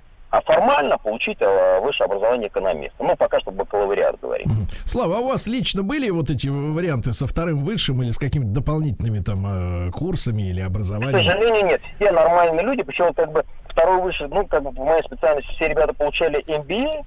Я вот в свое время, дурачок, когда только-только началось, это много было курсов MBA-шных именно на русском языке, мне показалось, что я такой весь из себя умный, крутой. И теперь я, конечно, понимаю, что надо было. В 40 лет, в 50 просто уже не заставишь себя учиться. Это надо быть каким-то уникальным, хорошим человеком. А, конечно, под 40, конечно, нужно получать второе высшее образование. Ну, я говорю, для меня это MBA должен был бы быть. Ну, ваши коллеги, да, люди, с которыми вы по Все бизнесу ребята общаетесь. получили. Все, да? Все ребята, все с MBA-шными. И все ребята очень хорошо, и как бы все говорят, что слава ерунда, это все не просто теоретическая корка, которую ты там кладешь под стекло. Мгм. Хорошо, Слав, спасибо большое. Рад, рад услышаться. Давайте Лену послушаем. Елену, она получает второе высшее. Лен, доброе утро. Доброе утро. Да, Леночка, э, скажите, пожалуйста, это не личный вопрос. Сколько вам лет? Ну, примерно, чтобы мы понимали, в каком возрасте вот вы. 31. Да, вот- 31. Да, Вот, почему, почему так получилось, что вы пошли за вторым высшим? Что вас толкнуло? Э, так получилось, что первое образование я получила в Академии народного хозяйства и государственной службы при президенте Российской Федерации. Вот такое длинное название. Я была менеджером. И Я действительно сейчас работаю по специальности. Я муниципальный служащий. Но вот когда родился первый ребенок, и ей уже стало полтора года, я поняла, что у меня появилась возможность эм, реализовать свою давнюю мечту Так. и поступить э, на педагогический факультет. А выбор, выбор первого вуза, первого образования, он был сделан вами сознательно или вот как в случае с Вячеславом, который только что позвонил, э, родители настояли? Ну, да, тоже родителей, скажем так, куда была возможность, потому что денег было не особо, и вот куда получилось, туда и получилось. Хотя я училась бюджетно, на бюджетном первое. Высшее образование было бюджетное. Вот. Но сейчас я буду учиться 6 лет, вот на педагогический я поступила, и никак- никакой сокращенной программы не будет для нас. А 6 лет будем также учиться. Это вечернее образование или Нет. обычное дневное? Нет, это заочное образование. Я беру отпуск каждый раз, э, когда подходит сессия. В общем, конечно, не очень удобно, но как есть, пытаюсь свою мечту реализовать. Лен, Такая- а сколько, сколько стоит в вашем случае вот это заочное шестилетнее образование в год? Э, 32 тысячи в год. Мгм. И кем вы будете на, на выходе? Я буду преподавателем русского и английского. Вот тоже такое Так. странное разделение, что русский теперь без литературы. Как бы на преподавателя рус- русского я не рассчитываю. Русский язык, я считаю, намного сложнее английского. Я бы хотела быть преподавателем английского языка, конечно. Но главное, вас поддерживают ваши близкие, потому что, ну, посмотрите, 6 лет, э, в общем-то, в принципе, пропадать, да, за учебниками и готовиться, это может быть недовольным муж. Как муж? Обязательно. Вот как раз-таки муж э, сказал вперед. Молодец. Я буду сидеть. Молодец. Хорошо, Лен, спасибо. 32 тысячи. Так, давайте Кирилла послушаем. Да, Кирилл, доброе утро. Доброе утро. Да, Кирилл, вот вам 38, да? А, Из-за Да. чего возникла потребность во втором высшем у вас? Но я когда поступал в свое первое образование высшее, там был целевой набор от атомной станции, и э, за нас первое время платила атомная станция. Так. А по специальности автоматизация тех процессов производства на атомной станции. Но что-то у них там пошло не так, и дальше пришлось там со второго или с третьего курса платить самим. То есть родители за меня это платили. Вот, потом, ну, соответственно, я закончил, у меня был выбор, э, там, идти на атомную дальше работать, либо, ну, не идти туда. Я, в общем, принял решение, что не идти, и, получается, в 99 году я, за... а, нет, в 2004 я закончил первое образование, в 2005 зимой, в феврале я поступил на второе высшее на промышленное гражданское строительство. Вот, ну, это как бы то, что мне нравилось еще, когда при поступлении я хотел именно на, на, на строительство пойти. Но не Мечта было сбылась, да. Владюша, э, если Да. можно, результаты. А результаты следующие. 55% одно высшее образование, 27% два и более и 18 И 18 Среднее, свободные, свободные среднее, люди. среднее.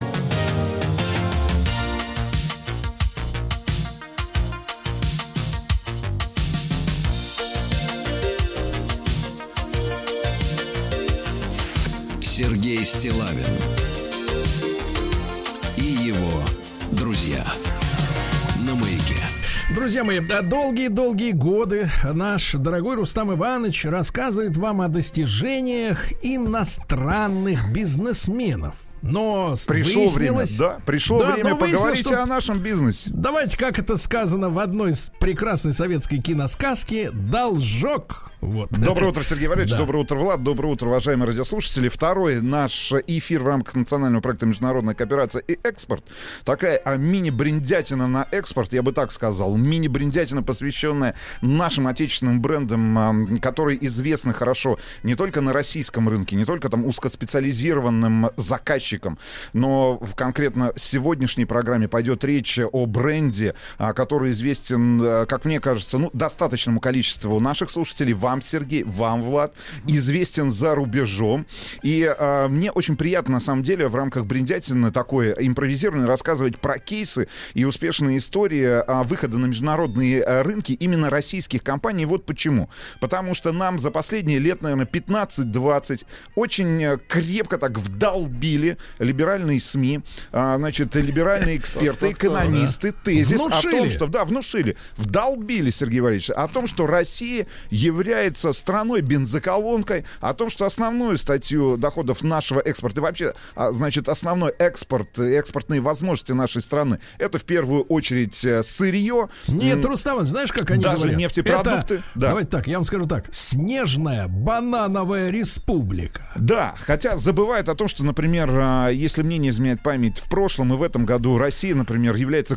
Россия стала крупнейшим экспортером зерна, если мы говорим о сельскохозяйственной продукции. И тот же китайский, европейский, американские рынки являются приоритетными с точки зрения, например, развития дальнейшего, а, значит, агропромышленного комплекса нашей страны. Значит, и для того, чтобы у всех этих успешных историй, о которых я вам рассказываю, именно российских брендах, значит, э, сотрудничество на международных рынках э, было больше, э, для того, чтобы больше э, я вам рассказывал не об истории иностранных брендов, а об истории именно тех людей, которые свою жизнь связали с развитием бизнеса на территории нашей страны, значит, э, не ограничились э, планами по завоеванию только российского рынка или э, рынков, например, ближних, ближнего зарубежья, стран СНГ, а реально работают и конкурируют весьма успешно на европейских, американских и азиатских рынках. Для этого и был создан национальный проект «Международная кооперация» и эксп... международная кооперация экспорта, при поддержке которого и выходит наша рубрика. И основная задача этого проекта, конечно же, помочь российским компаниям, причем и в малому бизнесу, и среднему бизнесу, снять вот эти самые барьеры выхода на международные рынки, которые в любом случае присутствуют. Ну и самое главное, помочь с логистикой, с документальной базой, э, юридической, правовой помощью и сделать все это максимально легко и в рамках так называемого одного окна. Значит, э, сегодня, Сергей Валерьевич, Ау. Впервые об этом бренде, кстати говоря, если мне не изменяет память, я услышал от вас. Потому что однажды я обратился к вам с вопросом, если, опять же, меня не подводит моя 45-летняя память. и спросил, Обычно у вас «Серега, вопросы так. Есть ли Серега, жизнь на Марсе? Серега, скажи, а посоветуй мне хорошую куртку, сказал я тебе, как своему товарищу.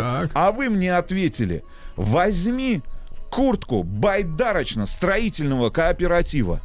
Ни о чем вам... не- Байдарочно строительный кооператив. Нет? Название крепкое. Крепкое название. Так. А давайте теперь к торговому названию. Баск. Байдарочно, строительный кооператив. Я думаю, что, ну, боль- ну, давайте так. Большинству тех наших слушателей, которые занимаются активными видами отдыха, значит, не боятся слова а, модного такого иностранного англоязычного outdoor. Это, это свежий воздух, это все, что находится за пределами вашей бани, Сергей Валерьевич. Известен этот бренд и а, удивительная история на самом деле, а, которая достойна, как мне кажется, того, чтобы быть воплощена, ну, не знаю, как минимум в документальном фильме, а может быть даже и в художественном мини-сериале. История братьев Богдановых, которые родились в Советском Союзе, в Удмуртии, в далеком селе Вавош. Значит, там окончили среднюю школу. А, Оба оказались в Москве. И поступив всего, я так понимаю, а, ребята были с, как и я, победителями наверняка какой-нибудь локальной удмуртской математической олимпиады, потому что, а, значит, с разницей всего в несколько лет они оба поступили в физико-математический интернат, но это очень известное заведение при Московском государственном университете. А, значит, вуз после окончания этого интерната они выбрали один, это МФТИ, физтех, всем хорошо известный. Значит, Сергей в 81 году, этот старший брат оканчивает факультет физической и квантовой электроники, а мы с вами говорили о квантовой электронике, да, в нашей прошлой программе и вообще в рамках нацпроекта, например, цифровая экономика говорили тоже. А Владимир, младший брат, в 83-м, он заканчивал уже факультет аэрофизики и космических исследований. Значит, после НИИ они даже успели поработать в советских научно-исследовательских институтах, Сергей Валерьевич. Значит, один проектировал лазеры, или, как вы говорите, лазеры. Лазеры, конечно. лазеры, Да. говорит Сергей, да. фамилия А Лазеров. Владимир разрабатывал программное обеспечение в НПО «Энергия». Но это а, одно из крупнейших производственных объединений, ключевых а, со своей экспертизой, которое работает в аэрокосмической отрасли. Значит, а, они вообще, как и я, вот я себя видел, значит, медиком, врачом, а братья Богдановы видели себя ученым. Я не знаю, кем себя видел. Сергей точно не продавцом в, значит, комиссионном магазине. Так вот, значит, э, Купцом старший... Купцом, видел. да. Старший Сергей Богданов гильдии. даже успел м, защитить кандидатскую, стал фи- кандидатом физико-математических наук. Но что произошло дальше, Сергей Валерьевич? Здесь произошло главное ключевое событие в нашей истории, которое, значит, ну, перевернуло все в нашей с вами жизни и в жизни братьев Богданов. Это, конечно же, перест, как говорил Михаил Сергеевич, перестройка, ускорение и гласность. В общем, на самом деле событие неоднозначное в истории нашей страны. И э, что сыграло-то на руку братьям Богданам? То, что в студенческие годы... Вот у вас, Сергей Валерьевич, какие увлечения были в студенческие годы? Я Да, собирал... я честно, я честно могу сказать, поесть бы. Хорошо, я собирал хлопок, когда учился в Таджикистане, когда переехал в Воронеж, значит, не помню, не помню. Пытался выжить на кухне а, Вас общежития номер 5 тайком. на девятом километре. Значит, э, в- э, значит, Московского А братья? проспекта. Братья. А что делали братья? Они любили водные походы. Водные походы. Более того, мы, получается, практически с ними, вы представляете, ну не то чтобы я сказал соотечественники, не то чтобы Погодки. Погодки, да, потому что ребята отправлялись ча- очень часто в водные походы на реки горные. В Таджикистан, Сергей Валерьевич. Вы представляете, как эта история нас связала, да, братьев Богдановых, значит, бренд Баск и вот меня, человека, который вырос, э, значит, в Вахшской долине Таджикской Советской Социалистической Республики. Короче, они были в Грузии, они были на Алтае, а, в Дагестане. В общем, от- для того, чтобы отправиться в водное путешествие, в водный поход, что необходимо, Сергей Ильич? Правильно, снаряжение. Со снаряжением были проблемы в Советском Союзе, как мы, как мы помним. И ребята сшили своими руками все, что им было необходимо. Это спальники. Вот вы спали в спальнике. Я вот был на Эльбрусе, спал в спальнике 4 дня. Значит, спальники, рюкзаки, куртки, палатки. И на самом деле Баск ну вот сама аббревиатура, название появилась в далеком, вы представьте только себе, 1981 году. 81 год. Что было в 81 году? Советский Союз. Советский Союз и год после Московской Олимпиады. Это единственное событие, которое я помню, и могу каким-то образом связать в своей памяти. Так вот, еще раз напомню, расшифровывается это как жив. байдарочно-строительный кооператив. И только уже в, значит, в конце 90-х, начале 2000-х стало понятно, что баск а, переводится еще и как греция. Тубаск имеется в виду как глагол.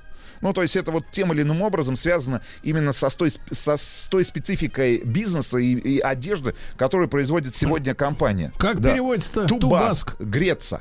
Или Греца? Тубаск glory. гр- Греция Греца переводится, в Сергей. лучах славы. А? Короче, э, братья... Вот э, это да.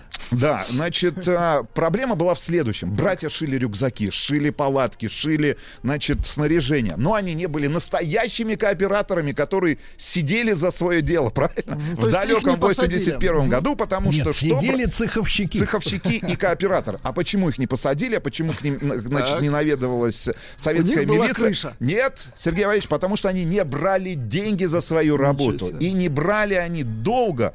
Значит, э, вплоть До до, 90-х. тысячи, да, до 1989 года, когда очередная задержка зарплаты в советских, в советских НИИ привела братьев к мысли о том, что необходимо продавать уже те книги, которые, собственно говоря, и, ну, стояли на полках их библиотек, которые, ну, позволили им стать в свое время учеными. В общем, и они вот впервые только в 89 году решили взять первые деньги за шитую пуховую куртку. И это было, представьте себе, 250 рублей. 250 Серьезные рублей. деньги. Да, 1989 год. В общем, на рубеже как раз 80-х и 90-х у братьев Богдановых появляется первый стабильный доход. Ночью шили на кухне, Сергей Валерьевич, я не знаю. Ночами. Ночами шили, да. Значит, жена Владимира соответственно, шила, строчила Строчила. на машины куртки, он набивал их пухом, Э, жена Сергея тоже шила и тоже набивала, ну, жены, соответственно, двух Набивали, а братьев, и эти, тоже да? набивали куртки дома.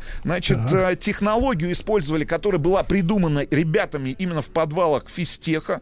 Внутренний и внешний слой ткани прошивается не насквозь, а через ленту, чтобы холод, например, и ледяной ветер не пронизывали одежду, которая находится, значит, э, на теле а, водного путешественника. Короче, сначала заказы, понятное дело, прилетали, приходили только от каких-то знакомых, от людей, которые были в той или иной степени связаны с походами, с активными видами отдыха, но спрос был высоким. Вот сколько шил, столько и продал по 250 рублей. В общем, в конце концов, ребята поняли, что надо прощаться с карьерой ученого, значит, наняли четырех швей, которые начали днем и ночью шить эти, эти куртки. Строчить. Значит, продавали как могли. Вот Сергей стоял за прилавком коммерческого комиссионного магазина. Ребята Собирал арендовали. маслины. Значит, ребята, а, значит, выбивали места себе рядом с киосками. Значит, арендовали места на Крестовском рынке возле Рижского вокзала. Значит, э, стояла посменно теща, жена, сами братья. В общем, в конце концов, из науки они ушли в середине, в середине э, ден- 90-х годов. Значит, в первое время, если мы говорим о маркетинге, значит, Баск и сами братья Богдану вообще, в принципе, не вкладывались в рекламу. Ну вот, то есть Да сарафанное радио, сарафанное радио, сколько пошили, столько продали. Значит, но брали уже за куртку не 250 рублей, а 500 и 600 Это рублей, Сергей. Валерьевич, да. Ну и, в общем, в конце концов стало понятно, что пришло время выходить из тени, пришло время легализовываться. Значит, братья обзавелись предприятием небольшим, купили 10 швейных машин, Сергей Валерьевич, я думаю, что на вашу зарплату можно купить не 10, 11. а 30, 30 швейных машин, начать шить какую-нибудь одежду, робы, например, носки, трусы, значит, футболки. Значит, Подождите, а шили... Николай Басков, он никак Нет, не нет, относится нет, нет. Рашиду? Баск, еще раз напомню, байдарочно-строительный кооператив. Шили как сумасшедшие, вспоминают братья Богдановы. Значит, через э, там полгода их выселили из первого, значит, э, помещения, в котором находилось производство. Переехали опять на съемную квартиру. Значит, выручка в 92 году, по воспоминаниям братьев Богданов, составляла 27 тысяч долларов США. Да, класс. Значит, позднее в мощностей вот этого первого цеха стало не хватать. Братья, значит, стали вкладываться, инвестировать свои деньги уже в полноценное производство. А, в Рязани э, шили и набивали пуховые пакеты. Теперь я знаю, что такое пуховый пакет, Это Сергей такое? Вот как, Как вы это? думаете? Это заготовка, которую вставляют в готовые изделия под подкладку. Вот именно пуховый пакет.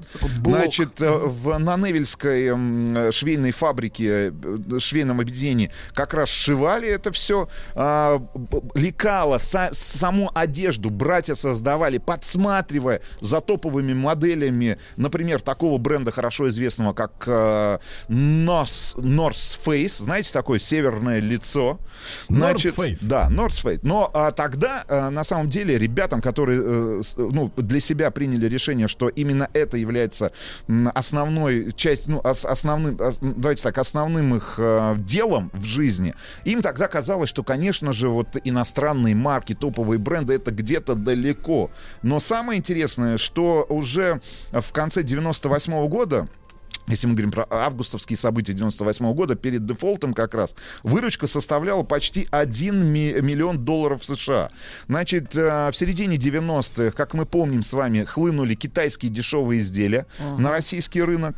Значит, э, но э, ввиду, опять же, дефолта, инфляции, разницы в курсе, у ребят и вообще у предприятий, которые производили в России одежду, появилась уникальная возможность, ну, в общем-то говоря, э, задержаться на рынке, в отличие от тех компаний, которые просто импортировали те- на территорию Российской Федерации ту или иную продукцию. И, в общем, на самом деле он этот дефолт похоронил многие российские э, компании, но Богданов их спас. И вот что спасло их-то в далеком 98 году, там на рубеже 2000-х, это то, что, значит, э, крупные бренды, такие как, например, Adidas. И для меня это откровение, Сергей Иванович. И я предлагаю вместе с нашими слушателями порадоваться за За Adidas? российского производителя. А, Значит, компания Adidas, компания Puma, компания Reebok обратились как, как раз к компании Баск, чтобы те выступили, ну, давайте так, локальным производством, локально, предоставили А. свои производственные мощности как раз для производства вот этих пуховых пакетов, для а, уже набивки готовых изделий, которые выпускались под брендами этих, а, собственно говоря, производителей здесь, на территории России. И, а, значит, э, для всего для мировых брендов вот этих, да, большой тройки, Adidas, Puma, Reebok было сшито, по воспоминаниям братьев, более полумиллиона пуховых э, пакетов. Так что, ребята, если вы вдруг купили где-то в середине, двух, там, в начале 2000-х Пакет. куртку, например, Reebok, Adidas или там Puma, там пакет. а там пуховый пакет от ребят пакет. из да, байдарочно-строительного кооператива. Значит, э, очень сложные перипетии, на самом деле, если говорить о бизнесе и вообще рассказывать, случились там в середине 2000-х годов, потому что Братья Богдановы стали а, занимать деньги на развитие бизнеса, стали искать стратегического инвестора. Я так понимаю, что дети, родственники э, братьев отказались от, э, сва- ну, значит, от э, присутствия и, значит, э, от того, чтобы руководить компанией. А, в, в конце концов, было принято решение найти стратегического инвестора и человека, который вот будет поставлен во главе компании и будет решать все вопросы. В общем, э, был найден инвестиционный фонд, который э, в итоге, в итоге, который в итоге под залог акции компании Баска выдал э, денежный кредит на развитие. И, значит, как это происходит э, очень часто, например, в плохих криминальных фильмах документальных, значит, э, случилось достаточно, ну, банальное для, э, значит, рынка вообще в целом и Неужели для предпринимателя. кидок? Ну, я бы, я бы не сказал кидок, это так, вот, знаешь, люди отжали бизнес. И, и оказывается, несколько лет на рынке существовало два баска. Голубой баск и баск Богдановых. В конце концов, в общем, вот этот инвестиционный баск, э, компания, которая досталась э, как раз фонду и людям, которые пришли из фонда управлять этой компанией, вынуждена была банкротиться, если мне не изменяет память, и выставить свой бизнес на продажу. А бизнес этот, опять же, вернулся после покупки э, в, к братьям Богдановым. Сегодня существует один Баск. Значит, ребята производят гигантское количество просто наименования продукции, которая как раз, кстати, поставляется не только в российские магазины. Была у ребят розница своя у компании Баск, у братьев Богданов. В конце концов отказались, э, в общем, пытались развивать собственную розницу, но достаточно быстро, там, в начале 2000-х годов стало понятно, что есть еще и потенциал экспортный. А, Стала вывозиться продукция в различные страны, европейские, азиатские, где пользуются до сих пор популярностью. Ну и самое главное, что есть у нас теперь и для малого предпринимательства, и среднего предпринимательства нацпроект «Международная кооперация и экспорт». И есть меры, которые позволяют вам, если вы чувствуете в себе силы, например, как братья Богдановы, да, создать одежду, например, да, вот для активного вида отдыха, аутдор одежду и или, Или например, самые- ребят, ну или там они сделать. работают, а, ребята работают в одном из самых сложных направлений аутдор одежды. Это технический аутдор, это как раз для экстремальных видов спорта. Значит, э, если чувствуете в себе эти силы, этот запал, но не знаете, что делать, например, чувствуете, что готовы конкурировать и на европейском, и на а, южноамериканском, и на североамериканском, или там на рынках э, стран Юго-Восточной Азии, азиатском рынке а, с известными иностранными производителями, пожалуйста, у вас есть нацпроект международная кооперация и экспорт, у вас есть меры, это финансовые, не финансовые, а можно получить субсидию, значит, можно попросить проанализировать рынок с помощью торговых представителей нашей страны, которые работают в 50 странах по всему миру, значит, работают в зарубежных э, офисах экспортных центров. А, В общем, помогают сделать все для того, чтобы ваша продукция была более конкурентоспособной на иностранных э, рынках. А, Соответственно, получить все необходимые сертификаты. А, Вы же знаете, да, бумага — это все в нашем сегодняшнем мире. Вот такая вот история, Сергей Валерьевич. Я не знаю, но я, насколько я помню, это вы мне посоветовали в свое время купить Баск. Вы сказали Руст, и у вас, мне кажется, костюм есть горнолыжный Баск. Я вот У не, меня не есть видел. куртка. Э, Я вас не видел А на лыжах. горнолыжник, Я да, вас не Сергей? видел на лыжах, Сергей Валерьевич. Да. Вот. Я А Вы меня пару- просто видели в деле. Да, я вас... В каком интересно? В каком интересно, Сергей? а Да. у братьев Богдановых все хорошо? Все хорошо, все хорошо.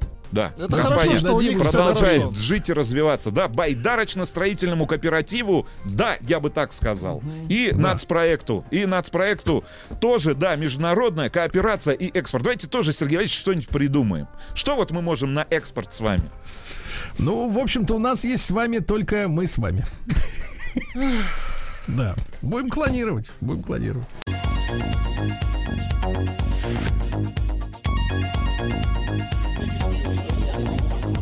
Сергей Стилавин и его друзья на маяке. Друзья мои, наш большой проект «Жизнь глазами химика». И сегодня у нас очень важный разговор о том, ну, в принципе, если брать какие-то источники э, в медийном пространстве, о том, о чем э, ученые до сих пор спорят и, может быть, даже не могут прийти к какому-то единому мнению. Мы сегодня поговорим о тайнах электричества. Вот до чего мы доберемся. Я рад представить в нашем эфире э, Данилу Саранина, кандидата технических наук, э, научного сотрудника лаборатории Solar, э, Solar Energy МИСИС, наших друзей, да, знаменитый ВУЗ и исследовательский э, центр. Данила, доброе утро. Доброе утро, рад вас слышать. Да. Э, Данила, ну вот если э, суммировать некие впечатления от, вообще от, от- об электричестве, то вспоминаются, я не буду точно цитировать, но мысли того же Николы Тесла, э, который проводил огромное количество экспериментов с электричеством, и есть так и даже теория заговора, что он нашел способ получать энергию из ничего, из, из эфира или из флагистона и, в общем, из воздуха, и за это его, так сказать, и укокошили в, в, в американском отеле, и выкрали все его документы, все разработки, но сам э, Никола Тесла говорил, что я вот, говорит, всю жизнь занимаюсь электричеством и до сих пор не понимаю, как эта штука работает. Ну Вот, Данила, но мы с точки зрения химии смотрим, да, вот у нас э, в электричестве что есть? У нас есть э, провод, правильно, кабель, да, Э, вот. По нему, как говорится, бежит электричество, а вот с точки зрения химии, что там внутри происходит? А, Конечно, вопрос комплексный, и, э, естественно, если банально и на пальцах обсуждать, что такое электричество, то это в первую очередь э, носители заряда, да, это вот, э, скажем так, те вагоны, которые несут в себе заряд, это могут быть как электроны, да, которые мы привыкли, что есть в металлах, но также это могут быть различные ионы. Это те носители заряда, которые, к примеру, обуславливают проводимость воды, позволяют двигаться нейронам э, в нашей голове э, и вообще обеспечивать работу центральной нервной системы и, в принципе, всего того, что нас окружает. Фактически все в, нашей Вселенной построено на электромагнитном взаимодействии и нуклоновском взаимодействии, поэтому э, можем на- на- начать с чего-то более специфического. Да, Данила, ну вот смотрите, ну вы же понимаете, вот есть, например, я с этим знаком не понаслышке, есть трубопровод э, в квартирах, да. трубы, по ним течет вода. Э, вы, значит, воду пустили, она вытекает. А вот в этих э, проводах-то она же никуда не, не- физически ничто никуда не течет. Вот, Да. а в, мо- в мозге-то вот вы упомянули нейроны, да, как говорится, там электричество, но сами-то по себе эти клетки-то вот, ну или атомы мозговые, они ж никуда не перемещаются. Вот ведь в чем чудо-то.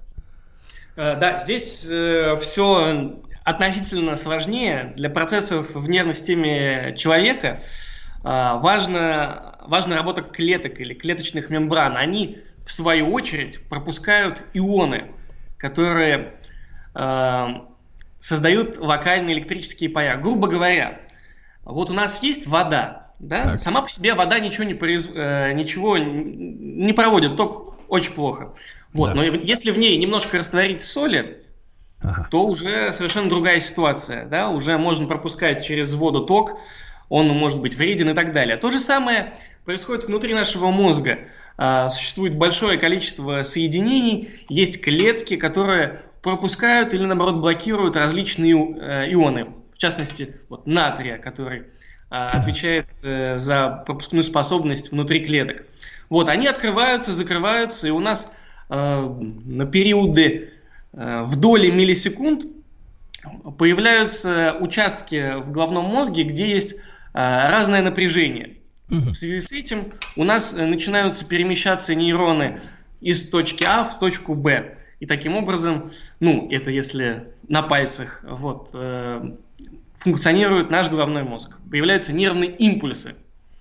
То есть постоянного тока, естественно, в голове нет. Мы не можем зарядить телефон от нашего головного мозга, хотя э, человек э, является достаточно мощной машиной. Если э, мы спокойны, мы вырабатываем где-то 100 ватт. Если мы тренируемся, мы можем, значит, отдавать до 500 ватт. И если мы тяжело качаемся или крайне усердно думаем над какой-то дилеммой, то наша мощность может достигать киловатта. Но тогда нужно охлаждаться обязательно, релаксировать. Это уже утюг ты еще. Погодите, погодите, Да, да, Данил, да. а как это получается, вот мы боремся там в городах везде, да, с потерей тепла, на зиму конопатим, э, вот Конопатим, ставим мгм. стеклопакеты, значит, не Вся хотим Россия терять конопатит. тепло, а получается каждый из нас э, выбрасывает э, чертову тучу энергии в пустоту, просто вот мы, мы теряем, Конечно, лишаемся ее. Конечно, надо ей делиться, естественно, со всеми и устранять э, всевозможные утечки. Вы Вот, про вампиров поэтому- говорите, про- к- с кем делиться? Надо конопатить людей. Да, с кем? Э, но не слишком они не сильно, отдавали энергию. Да, Данила, ну серьезно, а как вот, э, соответственно, есть ли смысл эту энергию э, тепловая, мы же о тепловой энергии, да, говорим в первую очередь. Да, вот, как да, ее сберечь-то, как ее, чтобы, и можно ли ее как-нибудь, например, рециркулировать? Сейчас, знаете, вот эти гибриды всякие появились. То есть, например, мы же энергию откуда берем? Из этого, из еды, правильно я говорю, да? Вот. Конечно. П- Поели, например, съели сосисочку, так сказать, помидорчик. Это все, так сказать, переварилось там у нас в кислоте, поплавало, пошла энергия. А что если нам как-нибудь ресайклинг такой, как вот пишут на этих, на товарах, Да, сделать, да? Существует э, сразу несколько перспективных подходов по э, именно ресайклингу энергии. Так. Э, для чего? Для питания различных датчиков. Э, к примеру, тепловые датчики могут питаться от тепла наших тел, Так. от наших сердец, да, и выдавать какую-то информацию, к примеру, о а, пульсе, эм, о температуре нашего тела и так далее. А, с таким же успехом можно использовать, к примеру, рассеянный свет э, для питания различных датчиков, носимой электроники и, и прочего. Это, в частности, может использоваться для искусственных глаз. Вот, к примеру, есть у человека искусственный глаз, его же надо питать электроэнергией. Мы не можем вставить э, батарейку Ну, куда-то в голову. Неудобно. Вот, и не Владик, можем... у э, тебя есть глаз? Есть, но пока на- мой настоящий. Так, хорошо, вот, дальше, Данила. э, э, И э, очень перспективным подходом является использование рассеянного света. Так. То есть э, в искусственном глазе есть очень маленькая солнечная батарея, высокоэффективная, которая свет, который падает в глаз, перерабатывает в электрическую энергию и питает э, это устройство, позволяя добиться его автономности. Рассеянный Вот, свет, это мы, не, Данила, правильно мы говорим, есть, э, ну, были на, на этапе создания вот этих энергий, э, аккумуляторов солнечного света, были солнечные батареи, а теперь некоторое время назад появились световые, для которых не нужны вот эти прямые Яркие лучи солнечные. солнечного Мгм. света, да? Да, да, сейчас э, есть определенный тренд на создание новых типов источников энергии от э, офисного тусклого света. Э, к примеру, раньше, да и сейчас у многих есть на столе калькулятор с солнечной батареей, да, который вроде бы как никогда не надо подзаряжать. Вот. Концепт хороший, но вот старые солнечные батареи, они крайне неэффективны, и дальше калькуляторов э, дело не пошло. Сейчас с новыми типов солнечных батарей на новых материалах можно питать целые экосистемы устройств интернета вещей, которые все более и более э, входят в нашу жизнь. Большой брат все больше начинает следить за нами. А, И вот таким образом можно Ну, раскидывать как, Данила, экосистему. Данила, как говорится, как большому магнит. брату надо, пусть он и напрягается. Но э, я вот о чем хотел спросить-то, Данила. Вы уклонились от моих рассуждений. Смотрите, на тему ресайклинга, да? Вот смотрите, мы съели, опять же, я возвращаюсь к знакомой теме. Вы Сосисочку, помидорку, помидорку съели, лучок съели, да, маслица, все попили, хорошо, кофейку долбанули. Ну Вот, э, мы начали греться, правильно? Вот, начали выделять э, вот эти 100 ватт э, в пассивном состоянии, 500 во время, так сказать, э, усилий каких-то, и до киловатта, если мощно думает, например, Сергей Валерьевич, какой вопрос следующий задать э, Даниле Саранину, э, кандидат технических наук, научному сотруднику лаборатории Solar Energy на наших друзей корпорации МИСИС, я буду так говорить, да, научной корпорации. Вот. А что если мы вот эту выделяющуюся энергию э, как-нибудь словим ее, да?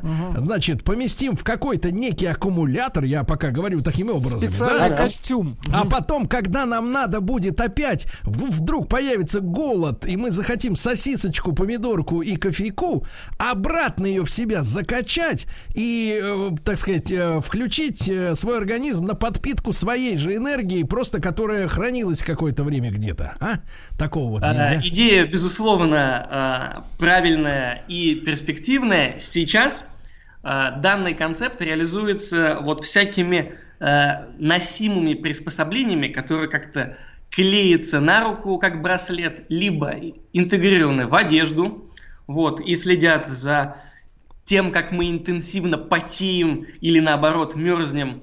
Для спортсменов это вот очень сейчас развито. Это все, естественно, работает, но на термоэлектриках всевозможных. Термоэлектрики это специальные материалы, которые изменение температур превращают в электрический ток.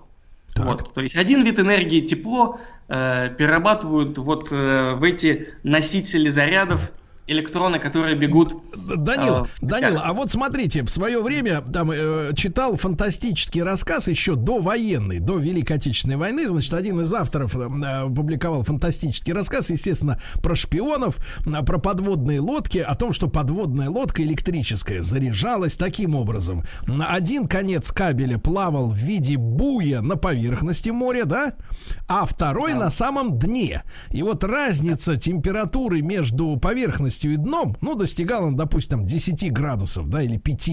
Вот эта разница температур и давала энергию. Мы сегодня можем вот подобную вещь создать, которая, ну, грубо говоря, фантастам прогнозировалась в 30-е годы 20-го столетия. Да-да, если я не ошибаюсь, э, это 20 тысяч лье под водой или... Не-не-не, это наши авторы. Там Наши шпионы авторы. были. Покушение на Сталина готовили из-под воды, точно помню. А, Так вот, э, значит, естественно, да, такой концепт э, уже можно реализовывать, и здесь нет уже ничего фантастического. Естественно, существует разница температуры между, э, ну, в пластах воды. А, Однако в чем проблема? Как и вот то, о чем вы говорили, можно ли съесть бутерброд, а потом а, обратно Потом энергию есть месяц. А, да, к сожалению, все это разбивается о КПД а, таких установок. То есть, естественно, есть потери на переработке, и а, мы не можем со стопроцентным КПД, да, и сколько съели, сколько и Данила, получили Данила, обратно. я прекрасно понимаю, без потерь счастья не бывает, согласен.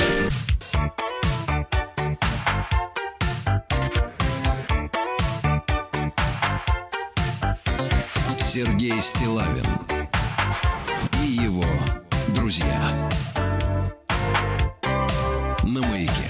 Друзья мои, сегодня в нашем проекте «Жизнь глазами химика» мы говорим о тайнах электричества. Данила Саранин, кандидат э, технических наук, научный сотрудник лаборатории Solar Energy э, научного комплекса МИСИС с нами на связи. Данила, еще раз доброе утро. Данил, но э, несмотря вот на потери, о которых вы говорите, а что если, нап- например, бросить кабель, например, одним концом в Африке на экваторе, а другим на Северный полюс или на Южный, и вот на разнице температур сколько градусов-то? Градусов, наверное, 100 наберется. Жить не то жить. Вот, и оттуда подкачиваться, как говорится, подкисляться, как говорит ваш коллега профессор Громов.